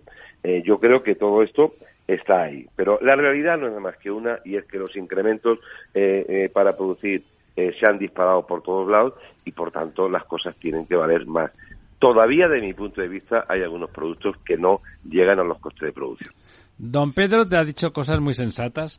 Recuerda esa lista de, incrementos, algunos que no han dependido de la guerra, sino como ese treinta y pico por ciento del salario mínimo, que en principio suena bien, la gente que tiene menos capacidad adquisitiva que cobre más, pues hombre, ¿quién puede estar en contra? Pues bueno, resulta que hay un tipo de trabajo agrícola que con, con ese incremento de costes, que tiene una, un input de mano de obra muy elevado, pues evidentemente se repercute y por lo tanto eso que llamamos eh, inflación subyacente entre, los alimentos simplemente es un coste muy muy incrementado de forma efectiva y permanente y que no va a desaparecer, ¿no? Don Lorenzo. Sí, hola, buenas noches, eh, don Pedro. a mí, estábamos hablando de precios y comentaba que hay factores exógenos que, que de alguna forma han condicionado esta subida de precios. Hablaba del del, precio de los combustibles, pero los precios de los combustibles en estos momentos están bajando. Eh, se hablaba también el tema de las materias primas, pero también se están corrigiendo estos precios. Eh, se ha hablado, no, no, no, usted, pero sí se ha dicho a nivel de prensa como motivo de esta, o como causa, ¿no? De esta subida el tema de la sequía, pero llevamos unos meses que la sequía se fue. Un eh, mes, llevamos un mes, no, un par de meses que la sequía se fue, ¿no? Eh, en fin, que hay una serie de elementos que, que mi pregunta va, bueno, eh, ¿seremos optimistas? ¿Los precios van a caer eh, si se corrigen todos estos factores? ¿O nos vamos a quedar y va a haber una subida de nivel? Lo que está claro es que yo cobraba la cebada a 340 euros hace tres meses. A 340 euros la tonelada y hoy la cebada no llega a 300 euros. Esa sí que es una realidad. Y para cultivar cebada tenemos que tenemos que sembrarla ahora, o bueno, un poco antes, pero ahora, y pues las inclemencias climáticas nos están dejando un poquito, y hasta el mes de junio yo no sé a cuánto voy a cobrar la cebada, pero sí sé que la urea la he pagado, el, la tonelada de urea la he pagado a mil euros la tonelada. Eso sí que son datos. ¿Y cuánto lo eh, pagabas antes? Pues eh, de los mil euros no llegaba a 350, 400 como mucho, como mucho.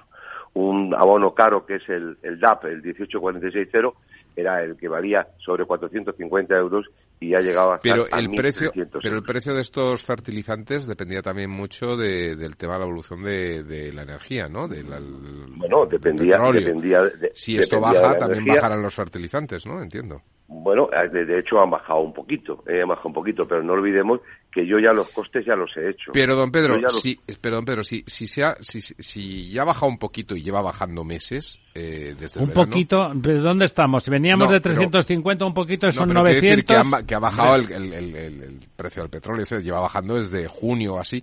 ¿Por qué en el mes de diciembre se produce esta subida tan brusca coincidiendo con que, bueno, pues hay unas fiestas como las Navidades? No, no, no, no, no, no, no. Se produce, por es que los tomates no se producen en una semana. Los tomates se producen, se plantan en agosto y los tomates no se producen en una semana. Es que eh, eh, usted sabe que tenemos una campaña media de 1.400.000 toneladas de aceite de oliva y vamos a llegar apenas a 700.000 toneladas este año. Por lo tanto, eh, si, tenemos, si, tenemos, si tenemos la mitad, si tenemos la mitad, pues yo creo que en economía cuando un producto escasea, pues sube, de precio sube de precio. O sea, y aquí lo que está claro es que lo nuestro, lo nuestro eh, eh, sube, lo que necesitamos para producir sube a una velocidad de vértigo. Pero lo que necesitamos nosotros eh, de nuestras rentas, de lo que vendemos, eso es como, eso, vamos, eso sube, bajo, pero baja a una velocidad tremenda. Sin embargo, los costes de producción es como una pluma cuando el aire se la lleva y tarda mucho tiempo en caer al suelo. Y eh, tenemos unas situaciones eh, que hay cosas que han llegado para quedarse. Mire, yo soy empresario agrario. Acabo de cambiar las ruedas del tractor. Una rueda del tractor valía mil, mil doscientos euros. Ahora estamos en mil seiscientos y en mil setecientos euros. Un tornillo, un simple tornillo, valía pues apenas cincuenta céntimos. Estamos en euro y pico. Eh, usted ve, se va por las carreteras españolas y ve esos postes que tenemos puestos para, eh, para el olivar, para eh, el viñedo. Eso valía apenas 4 euros. Ahora estamos en 12. Un, producto que, utilizamos para las malas hierbas, el glifosato, por ejemplo, ha subido el 85% este año. Y eso no ha bajado. Hay cosas que bajan. El transporte, el transporte, ¿ha bajado el transporte a nosotros? A mí, desde luego, no. Yo eh, eh, tengo terneros, los tengo que llevar al matadero, un camión me costaba 450, 480 euros y ahora me cuesta 650 llevarlo. Y eso no ha bajado, ¿eh? eso no ha bajado para nada. Entonces, la situación que estamos teniendo es que esto puede que llegue un momento en que estemos en la misma situación que estábamos, tal vez, pero mm, en la situación que tenemos ahora mismo, eh, yo no auguro una bajada de productos eh, eh, a corto plazo, porque es imposible. Doña Almudena. Hola, buenas noches, Pedro. buenas noches. ¿Qué tal? a través de los fondos Next Generation va a llegar dinero para, para el campo, se habla de una Europa verde y digitalizada, y digitalizada. ¿Seguro que va a llegar? Entonces te quería comentar. Yo también lo dudo, don Pedro. te quería preguntar, te quería preguntar. Primero, eh, primero, si está llegando dinero para la digitalización del campo y si con esta digitalización se pueden ahorrar costes, una parte, y por otra parte incrementar las ventas vía comercio electrónico. Eh, eso si fuera, eh, querida Modena, si eso fuera verdad, yo estoy totalmente de acuerdo en el planteamiento que se hace.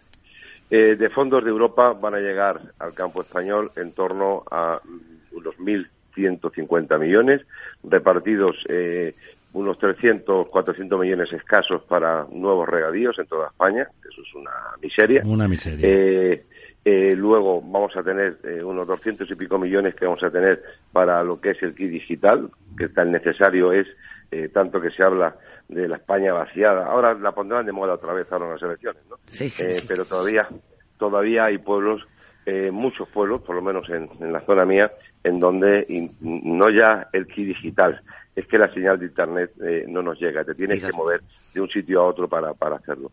Eso sería, de verdad, el futuro pasa por ahí, donde eh, tenemos que ajustar el que los costes de producción nosotros bajarlos para ser más competitivos y también pues para, para que las cosas tengan un precio eh, más razonable. Ese es un camino de investigación, de desarrollo, de nuevas tecnologías, de biotecnología.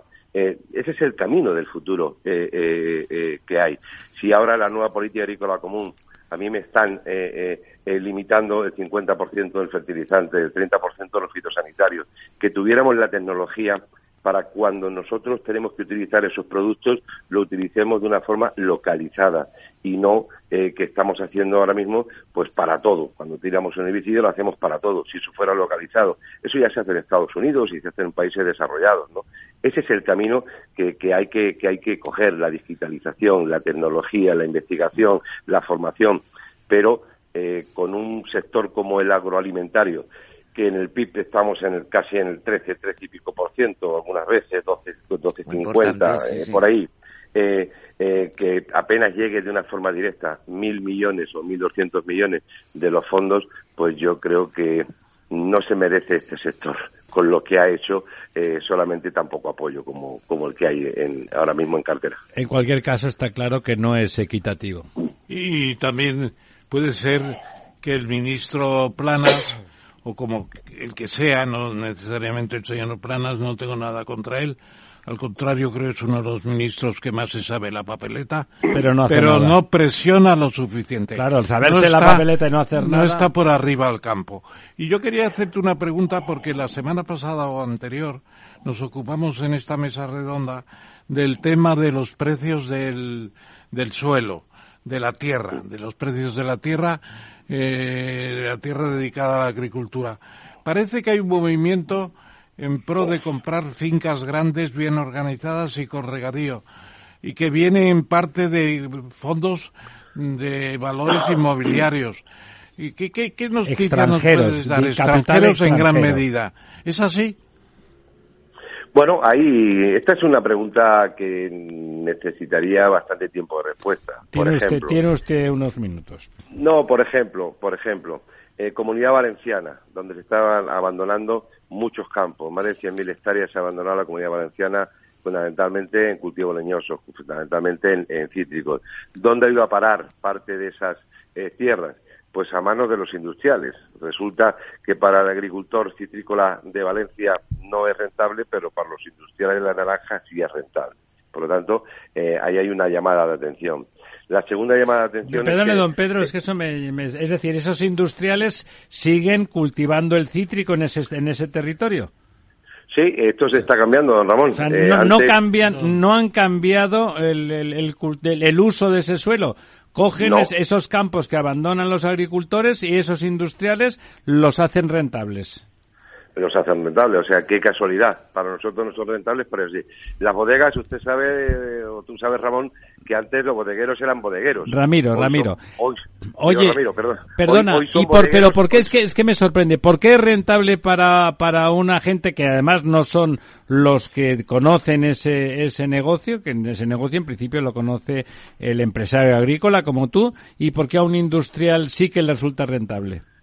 Hombre, la, la, respuesta es fácil. Ellos son los que ponen los precios a la naranja. Ah, por lo tanto, la rentabilidad, por lo tanto, la rentabilidad la tienen ahí.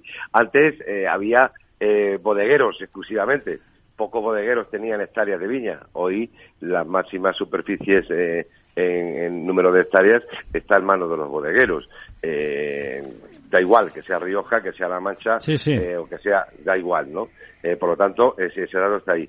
Luego sí hay datos eh, ya más microeconómicos donde esas fincas o esas hectáreas que eran de, de la época del 2006-2007, donde la burbuja inmobiliaria, todo el mundo se compraba una finca y se hacía una casa, donde se llegaron a pagar 8, 10, 12 mil euros por hectárea, eso ha bajado muchísimo el precio. Y sin embargo, eh, el futuro está donde hay agua, eh, fundamentalmente en las hectáreas de regadío, que es donde están haciendo las grandes plantaciones, y también en las hectáreas de secano de mucha rentabilidad o de mucha eh, calidad. ¿Qué es lo que ha ocurrido? El dinero no valía nada, el dinero, el que tenía dinero tenía, tenía que pagar, tenía que pagar porque se lo mantuvieran, y eh, en ese tipo de inversiones, pues bueno, no eran del 15, del 20%, a lo mejor como el sector inmobiliario en otra época, pero sí había una rentabilidad de un 3, 4% y se metían eh, muchos eh, fondos pequeños, medianos y grandes. Y luego viene la otra parte, que es la parte de las placas solares, donde determinadas superficies pues se han puesto de, de fotovoltaico, donde eh, que yo no tengo nada en contra del fotovoltaico, pero creo que tenemos superficie en España eh, poco productiva, que es donde teníamos que llevar eh, las plantas fotovoltaicas y no a esas superficies productivas que se han arrancado viñas o se han arrancado olivares para poner esas, Está claro, Claro, claro, claro, claro, Eso es... Don Lorenzo. Sí, eh, bueno, la verdad es que a, mí me gustaría preguntar por una de las evoluciones que ha tenido el, el, mercado agrario en los últimos en los últimos años y que pese a las grandes mejoras que se han producido no parece que termine de despegar a nivel internacional. Me explico. Eh, me refiero un poco a elementos de valor añadido a, eh, dentro de la, economía, o sea, del sector agroalimentario en cuanto a esa política de comercialización, de marketing, de valor añadido, ¿no? Eh, es verdad que se ha hecho una mejora muy fuerte, pero todavía estamos muy por detrás de países que terminan comprándonos nuestros productos para comercializarlos ellos, eh, incrementando notablemente el precio por tanto el valor añadido. Me refiero al aceite de oliva por parte de Italia, a, nuestros viñedos, nuestras uvas que, se compran para hacer vinos franceses, etcétera. ¿Por qué no se estructura de alguna forma por parte de los propios eh, agricultores del sector eh, el intento de sacar estas líneas de, de, valor añadido que, que, insisto, aunque se ha hecho mucha mejora, todavía estamos años luz de, países de nuestro entorno, ¿no? Bueno, yo creo que hay que ir quitando ya parámetros antiguos, ¿no? Eh, hoy en el aceite de oliva en el mundo lo maneja el mercado español. Eh, es cierto que todavía para nosotros Italia pero en Estados pero en Estados Unidos tú vas a un supermercado y el aceite de oliva que se ve ves una botella ves una botella español y muchas que pone eh, eh, eh, oliva de la Unión Europea pero es marca italiana. Bueno marca italiana es que marcas italianas tenemos en España marcas que son eh, que suenan a Italia, pero se hacen Alcolea de Córdoba. Eh, por lo tanto, no son marcas italianas, es capital netamente español. Eh, yo creo que en el aceite de oliva, hoy hemos presentado los datos, por ejemplo, de China, ¿no? donde hemos incrementado el 50% la exportación española en China, con un valor de casi 200 millones de euros en, lo que va en lo que va de año. yo creo que hay parámetros que hay que ir cambiándolos, porque si no siempre estamos con lo mismo. es cierto que todavía nos queda mucho por hacer, de acuerdo pero ahora mismo somos el primer, el primer país donde eh, el mercado lo manejamos eh, nosotros. Eh, y es así, o sea, no, que son datos míos, son datos de aduanas y son datos de... El vino tenemos dos parámetros, lo que es el vino a granel, que estoy totalmente de acuerdo, que nuestro vino a granel luego se embotella en otros lados y, el valor añadido se queda en otro lado, pero también tenemos eh, determinadas zonas de vino donde lo manejamos eh, eh, nosotros con un valor añadido muy importante. Empezando por Galicia, el desarrollo que han tenido los vinos de Galicia, Rioja, Castilla y León, y también parte de La Mancha y Extremadura, pero ahí nos queda un recorrido importante de cambiar las botellas de 25.000 litros, que es la cisterna del camión, por la de 750, ¿no? Pero creo que se ha hecho bastante y, de hecho, tenemos una balanza comercial de más de 13.000 millones positivas en el sector agroalimentario. Por lo tanto, es importante eh, los datos con una facturación de más de 57.000 millones el año pasado, ¿no? Por lo tanto, ¿quedan cosas por hacer? Sí, eh, cierto, pero también yo creo que hay que reconocer el esfuerzo que, el sector en su conjunto ha hecho. La última pregunta por mi parte, querido Pedro, que estás dándonos una lección como de costumbre. Entonces, la pregunta que yo quiero hacerte es, es muy detallada y porque me afecta a personas que conozco y que, que pueden sufrir. ¿Cuánto le queda al porcino español de buena situación en China si es que en China se está controlando ya la peste africana? El sector porcino español es el sector que hay que poner de ejemplo en cualquier universidad eh, del mundo y en cualquier universidad española y en cualquier sector productivo español. El sector porcino español no recibe ni una ayuda pública de la política agrícola común, ni de ningún sector, ni de ningún gobierno, ninguna, y la transformación que hizo el sector porcino español cuando, recordarás Ramón, cuando se prohibió la exportación a Rusia, que desde ahí es cuando se hace la gran revolución en, eh, eh, del sector eh, del porcino español.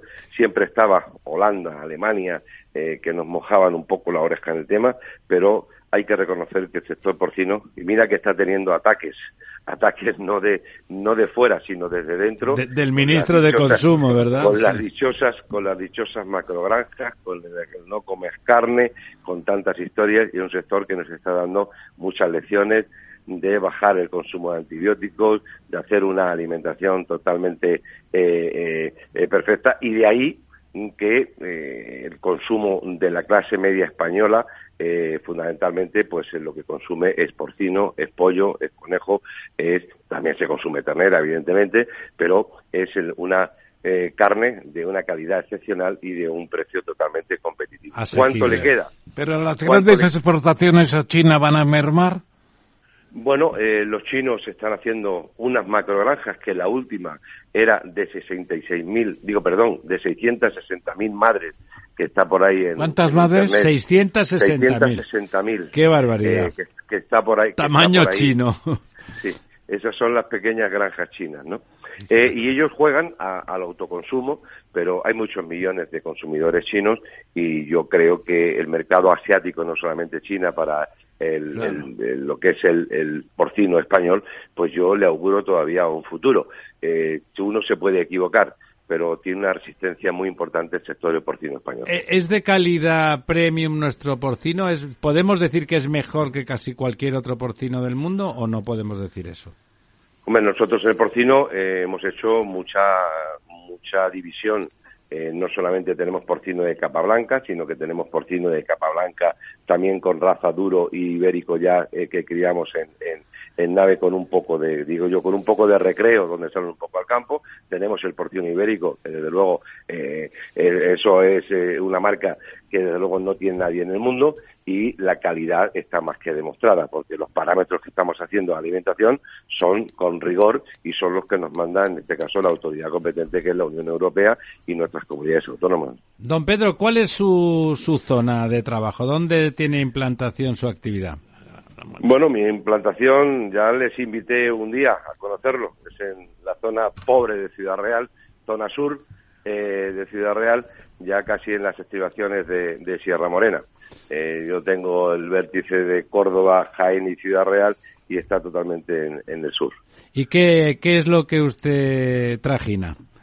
Bueno, pues lo que traje, lo que trajinamos es casi todo y haciendo, pues, eh, adecuándonos a la realidad. Yo era cerealista y fundamentalmente ganadero, más ganadero que cerealista, y ahora con mi hijo, que tengo la suerte que se acaba de incorporar hace dos años a la agricultura, pues estamos haciendo una transformación fundamentalmente en olivar con variedades eh, nuevas y potenciando mucho la ganadería extensiva que mm, nacimos en, eh, en, esa, en ese núcleo familiar y para nosotros pues es algo que, lo llevamos dentro, ¿no? Y por lo tanto estamos haciendo ahora eh, una carne nueva, una carne que, que hacemos en, en la propia explotación y que alimentamos con piensos naturales nuestros y también añadimos ahora pues eh, eh, lo que son piensos nuevos a, través de aceites. ¿Es ganadería de vacuno, o también tenéis cordero? Vacuno, vacuno. vacuno fundamentalmente y alimentamos con omega 3 ahora.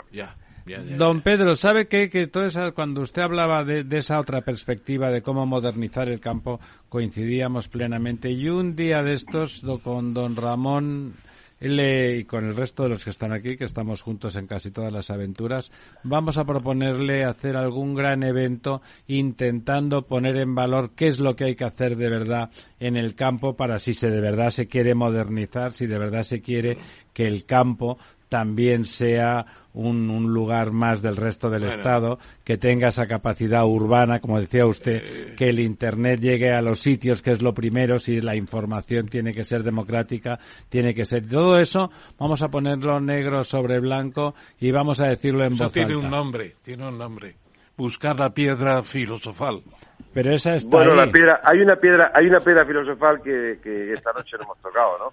Pero piensen ustedes que donde hay agua no hay problema de, despoblamiento, donde hay agua no hay problema de, empleo, donde hay agua hay vida. Eso lo dice Jaime Lamo de Espinosa, lo dice el agua, el agua es fundamental, vertebración de este santo país en materia hidrológica. Mientras no vertebremos este país en materia hidrológica, luego tendremos otros problemas, pero desde luego con el agua está más que demostrado y está ahí a lo largo de la historia, a lo largo de la vida, que eh, eh, donde hay agua hay actividad y hay actividad para todos. Como don, don, Pedro, don Pedro cambiaría el famoso refrán donde hay pelo hay alegría por aquello de donde hay agua hay alegría, ¿verdad, don Pedro? Bueno, donde hay agua, donde hay agua hay vida. Donde hay agua hay vida, sí, señor. Eso es verdad, estamos completamente de acuerdo. Don Pedro, pues ya verá usted cómo le emplazamos y vamos a hacer algo porque realmente hace falta hacer algo un poco disruptivo para que se entienda eh, que, bueno, que es que además de la España vacía, que es una frase estupenda, necesitamos esa España para alimentarnos, necesitamos esa España para, de forma soberana, eh, acceder a, a, todos los bienes de la naturaleza. Muy buenas noches, don Pedro. Muchísimas gracias. Buenas noches y muchas gracias. Buenas noches, don Pedro. Conecta Ingeniería es el programa que acerca la ingeniería a la sociedad. Todos los miércoles de 10 a 11 de la mañana en Capital Radio con Alberto Pérez. Conéctate. La verdad desnuda. Ramiro Aurín. Capital Radio.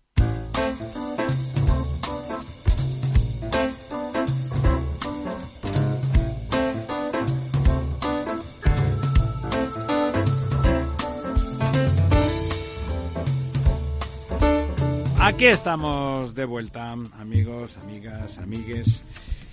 Bueno, hemos tenido unas sesiones muy interesantes, ¿verdad? Con, con los dos. Con doña Rebeca, con el general, con don Luis Alejandre, con Pedro Barato. Gente, gente que de verdad está comprometida con lo que hace, con el país, con las personas, que intentan evitar decir chorradas, lo cual debe de ser difícil, porque la verdad es que hay muchísima gente que lo que hace es decirlas. Bueno, y vamos ahí con nuestro quid pro quo. Como siempre nos pasa con el quid pro quo, la mayoría de los temas los hemos rozado, ah, los hemos rozado, pero no, no importa. Es verdad que, que impresionaba el, dato ese de que la población china dice, bueno, cae por primera vez. Bueno, eso podría ser normal, pero es que cae 850.000 personas. Claro, piensa uno, en lugar de 1.400 millones son 1.399, ¿no? No, son mil, medio de 1.411 son 1.410. Exactamente. Así de sencillo. Lo que pasa es que irá en progreso todo esto. Pero bueno, está bien, es significativo. Claro, los chinos han acostumbrado a tener un hijo nada más. Bueno, además y ahora sacarles esa costumbre es sentido común, don Ramón. O sea, el planeta tiene una capacidad de carga, ¿eh? Y tampoco China tiene por qué tener dos mil millones de habitantes. Y lo que no se puede pretender es que ese, ese, crecimiento demográfico de la India, pues les condena la pobreza a por lo menos a una gran parte de la población. No, digamos ya de África, ¿no? Mao, Mao decía, cuanto más chino mejor.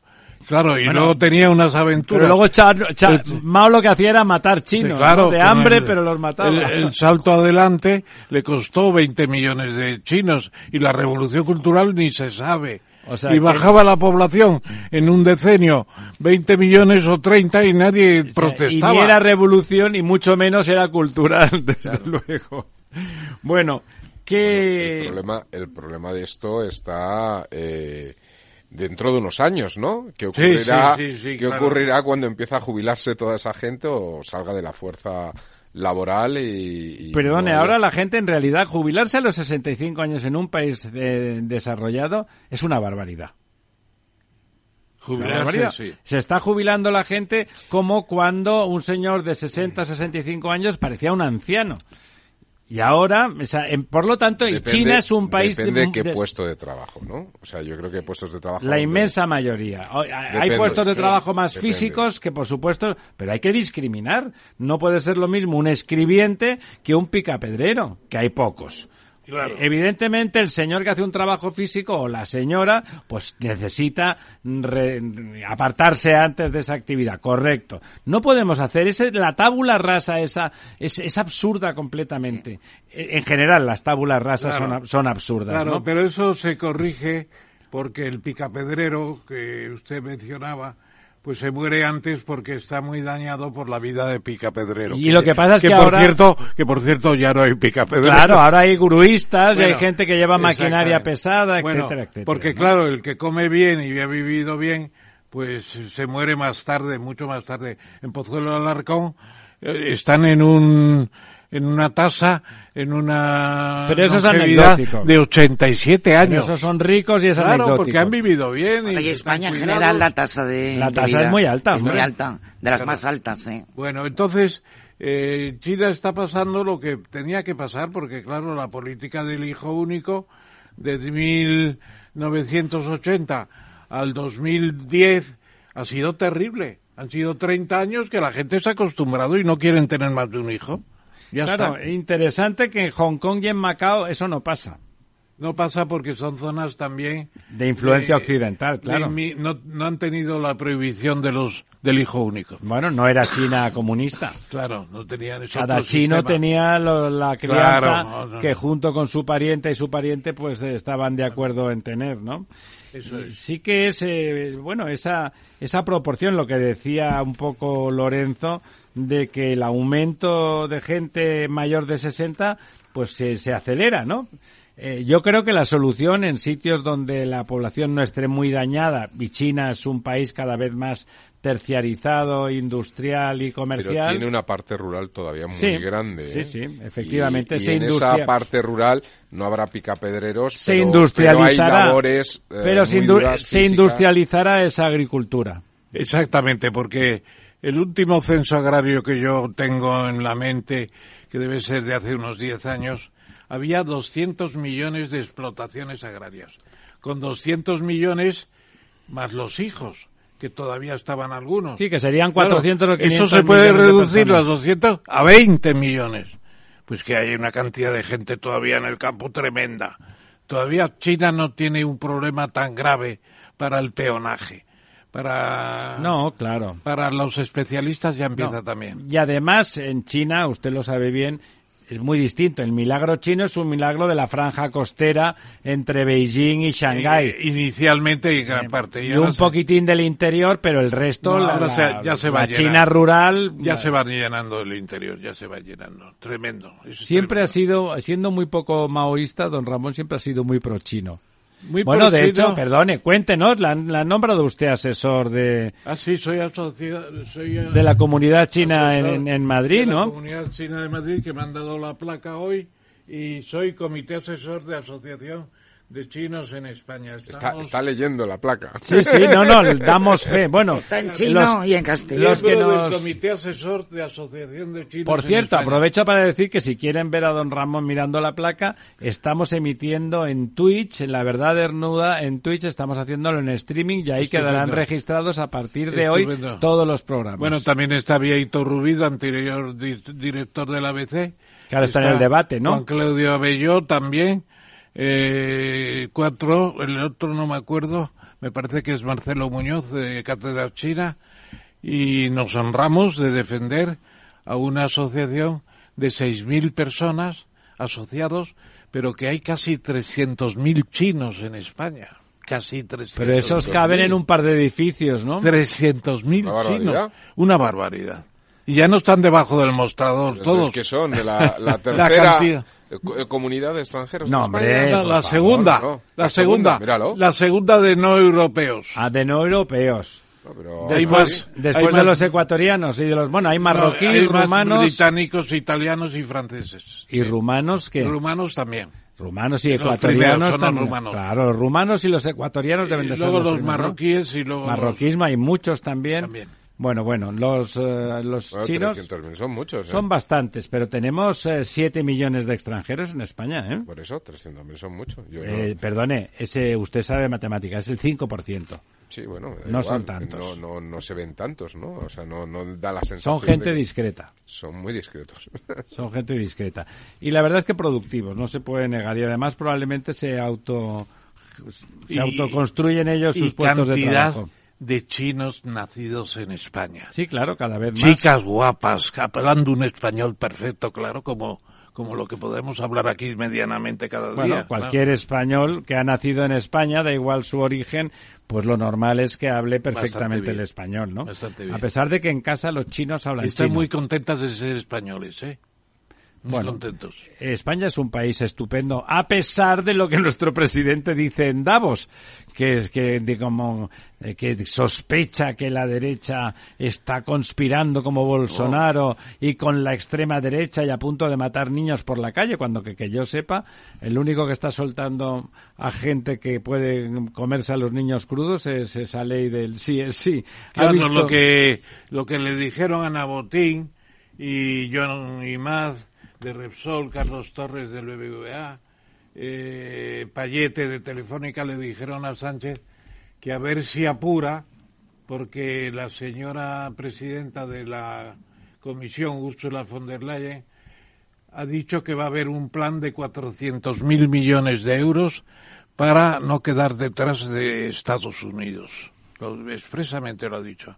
Y claro, a ver qué queda para España, porque aquí muchas mucha cifra y mucha vaina y mucho bla bla pero luego no hay no hay expedientes no se acaba no se gasta el dinero no se adjudica Gracias a Vox, que, le, que, consiguió con su voto el único voto a favor de que la Moncloa controlara en exclusiva, ah, en exclusiva los fondos de la Next Generation. es verdad. Gracias a Vox, una vez más, la marca blanca del PSOE. Yo creo que esto se le dice poco. el PSOE sin el sin Vox no sería nada.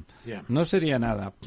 Bueno, eh, ¿qué más? la noticia, la noticia lo que nos decía era que las potencias se están pegando por las tecnologías verdes. ¿Qué quiere decir eso?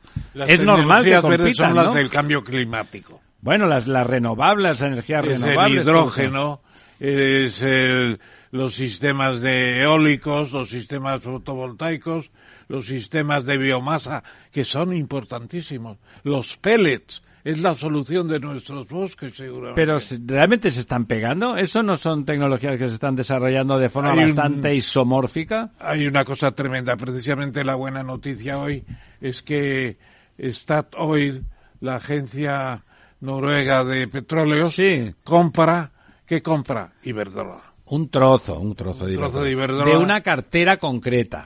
no Iberdrola. Pero quiero decir que sí, sí, un selector muy importante de carteras bursátiles como es Statoil de Noruega compra renovables, ya no compra a Bruzau, compra a, a, a Sánchez Galán. A Sánchez Galán. Bueno, hay que reconocer, le hemos dicho muchas veces, Sánchez Galán realmente en eso fue un visionario. Cuando empezó hace muchos años, hace muchos años a decir lo de la cosa verde, todo el mundo miraba de reojo diciendo, bueno, está bien, pero tanto, tanta modernidad, esto no tiene que ser negocio. Ha demostrado que, que lo tenía muy claro y es el primero y que lo tiene ahí. Lo hemos comentado muchas veces con don Lorenzo, ¿no? Cuente usted la vuelta de Abengoa. Bueno, la, la, vuelta no, que lo están comprando, Benjumea, ¿no? Benjumea que se ha puesto de acuerdo con el antiguo presidente de Iberia. Y ahora tengo el nombre en la punta del... Gallego. ¿Eh? Gallego. No, no, no, el presidente... Em, sí, es, es eh, una pero, es una pero Benjumea sale, ¿no? De, de, de Abengoa en esta operación. ¿Cómo? Que Benjumea sale de Abengoa en esta operación, ¿no? Sí, esa parte. claro, Él, se, él se va. Esa, parte es que Lo que hacen es reflotar, lo que me parece bien, porque Abengoa era una buena ingeniería de procesos y tenía y de, y de renovables era, pues era una pena que realmente ah, desapareciera. Van al hidrógeno verde todos, es una cosa tremenda. Bueno, vamos a ver eso del hidrógeno verde que de momento es una filfa, ¿eh? es una cosa muy interesante, muy mona, pero que está un poco en el horizonte lejano. Eh, son de estas cosas como el coche eléctrico, que se habla del coche eléctrico y no llegará nunca, como el porvenir ese que le gusta comentar a don Lorenzo. ¿Qué significa el hidrógeno verde para los ferrocarriles? Bueno, transporte. Que no hay, no hay que poner catenaria. Porque no tiene que tomar la energía del tren. igual que en, los trenes con diésel. Claro, pues eso, volvemos al diésel. Sí, sí, sí. Fantástico.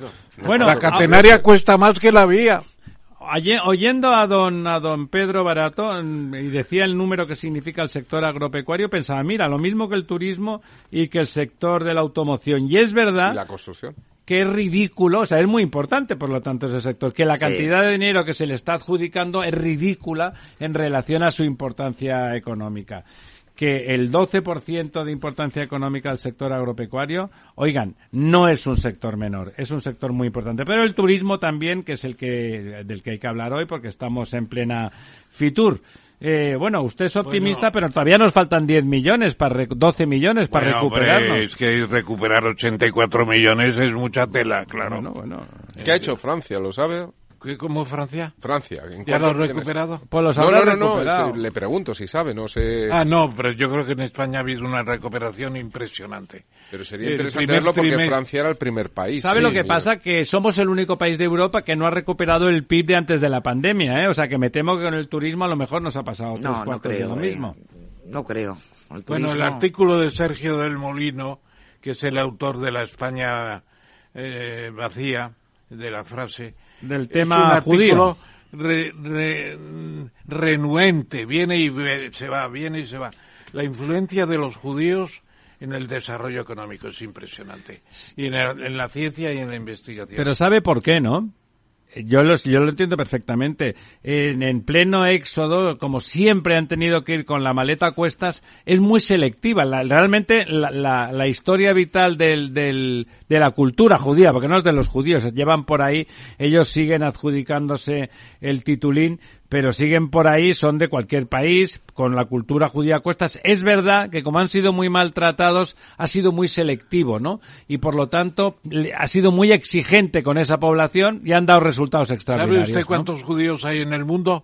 Después 13 millones. 13 millones, de los cuales 7 en Estados Unidos, cinco, cinco en Israel y uno en el resto del mundo. Sí, sí. Claro, ¿qué países mandan en el mundo? Israel y Estados Unidos. Es al re, bueno, es Estados Unidos y Israel está ahí de, de rémora, ¿no? Y los siete millones de judíos en Estados Unidos. No, es al revés, ¿no? Siete millones en Israel y cinco en Estados siete Unidos. Estados Unidos. ¿Estás seguro? Sí. ¿Nos lo jugamos? Eh, viven en Israel a cinco en Estados Unidos. Sí, eh, acabo de ganarle siete, otra bueno, cena. No habíamos llegado a apostar. es aquí, broma, es hay broma. que tener un cuidado espantoso. bueno, Doña Almudena. No, yo quería comentar No que... levante el brazo y hable, mujer. Sí, no me dejáis, que quería comentar que el sábado hay una manifestación. Ah, sí, por favor, coméntelo. El sábado 21 a las 12 de la mañana, una manifestación en la Plaza Cibeles organizada por la sociedad civil. Por muchas asociaciones. Eh, se han unido comente, muchas comente los nombres de los Vox, fundamentalmente. No no no, no, no, no, son partidos políticos. Ha es una manifestación seria, don Ramón. Organizada por... Eh... Decía usted que Vox es muy bueno con... No, no, que es muy, que yo decía que era bueno. Sí, por la sociedad. La marca, la marca blanca del PSOE, eso decía. Es, eso es. Por la sociedad civil. Entonces, y entre como ellas... es en contra del PSOE, vos no va. Entonces, ¿cuál va a ser el lema? Bueno, la, la, la manifestación es por la España, la democracia y la Constitución. ¿Por qué? Pues todo viene a raíz de la reforma del Código Penal. La sedición y de la, la malversación. eliminación de, la sedici de la malversación, de la sedición y la, la rebaja de, de la malversación. Ahí van a ir todos los demócratas. ¿no? Entonces van a ir todos los demócratas, todas las asociaciones mmm, de sociedades civiles, entre ellas Eso, digo pues España Cívica, Foro ¿no? y Libertad de Alejo y Cuadras, la de Mariano Gomar, Rosa Díez, eh, Libres Iguales de Cayetana Álvarez de Toledo. O sea, se anunció la próxima visita Ana, ¿De quién? con la venia del director, claro, a, este, a esta mesa redonda de Unai Sordo, que sí. estuve con él el otro día en el Tribunal Constitucional y le comenté lo de la radio y dice, iremos cuando nos llaméis.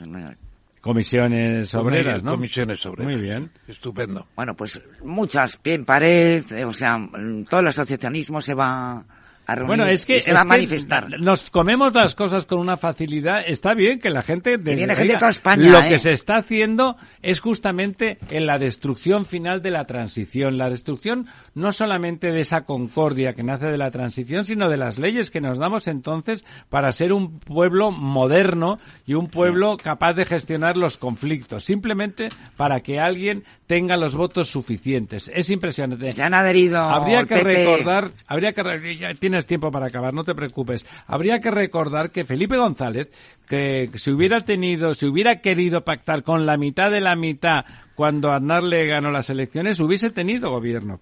Y no quiso. Y no quiso por decencia. Por lo tanto, cambien ustedes los adjetivos y saben lo que nos ha pasado ahora con respecto a la. No, que decía que se han unido partidos políticos, pero que no van a ser los protagonistas, van a ser meros manifestantes y no van a hablar los partidos políticos. Van a es hablar una manifestación de personas. de personas. Y de asociaciones de la sociedad civil, Y porque hablarán- los partidos son partitocracia ya. Exactamente. Pues Eh, se os animo a los oyentes a eh, que, que no Asistir, estén de ¿verdad? asistir. Esto lo recordaría y además con el espíritu de Woody Allen cuando habla de sus correligionarios judíos. Pues Siempre se ríe de sentido- ellos, sentido pero del humor, pero con cariño en el fondo, ¿no? Aquel que, aquel que decía, no, es que los judíos lo controlan todo. Dice, pero sí, que ¿quién te lo ha dicho? Dice, mira Marx, todo economía. Mira Freud, todo sexo. Mira Jesús, todo amor. Dice, bueno, también está Einstein, todo es relativo. Esa, eso es realmente bueno.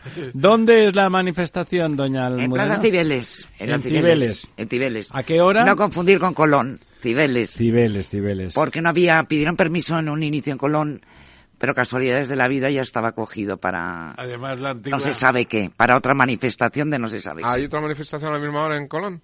No se sabe qué. Seguramente una, una contramanifestación, ¿no? Y entonces en Cibeles a las 12 de la mañana. Seguramente el, el, permiso se pide a interior, ¿no? Se pidió a interior. Claro, y ya claro, estaba... interior decidió... Dijo que ya estaba cogido. Sus cositas. Cogido por quien está cogido, está cogido, está atrapado, está atado de pies y manos, Colón ahí arriba en la estatua. Tanto tener el dedo tieso que al final le han atado los pies para que no se pueda pues, pues, se hará en Cibeles. Bueno...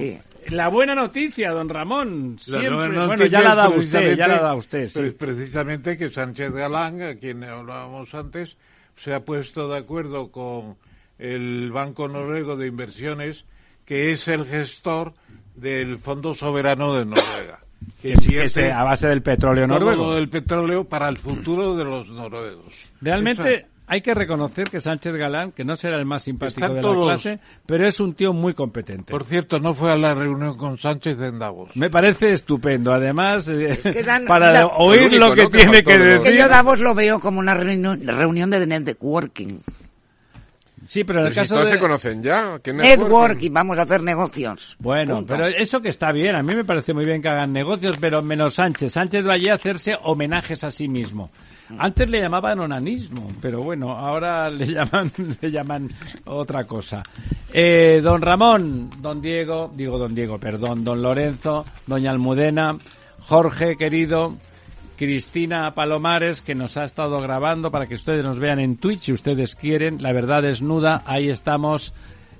Próximo miércoles estaremos aquí por la mañana, ya saben, en el Estado Ciudad y por la noche desnudando la verdad no como un solo hombre, sino como tres hombres y una mujer. Y les contaremos la semana que viene la visita a un lugar secreto de España.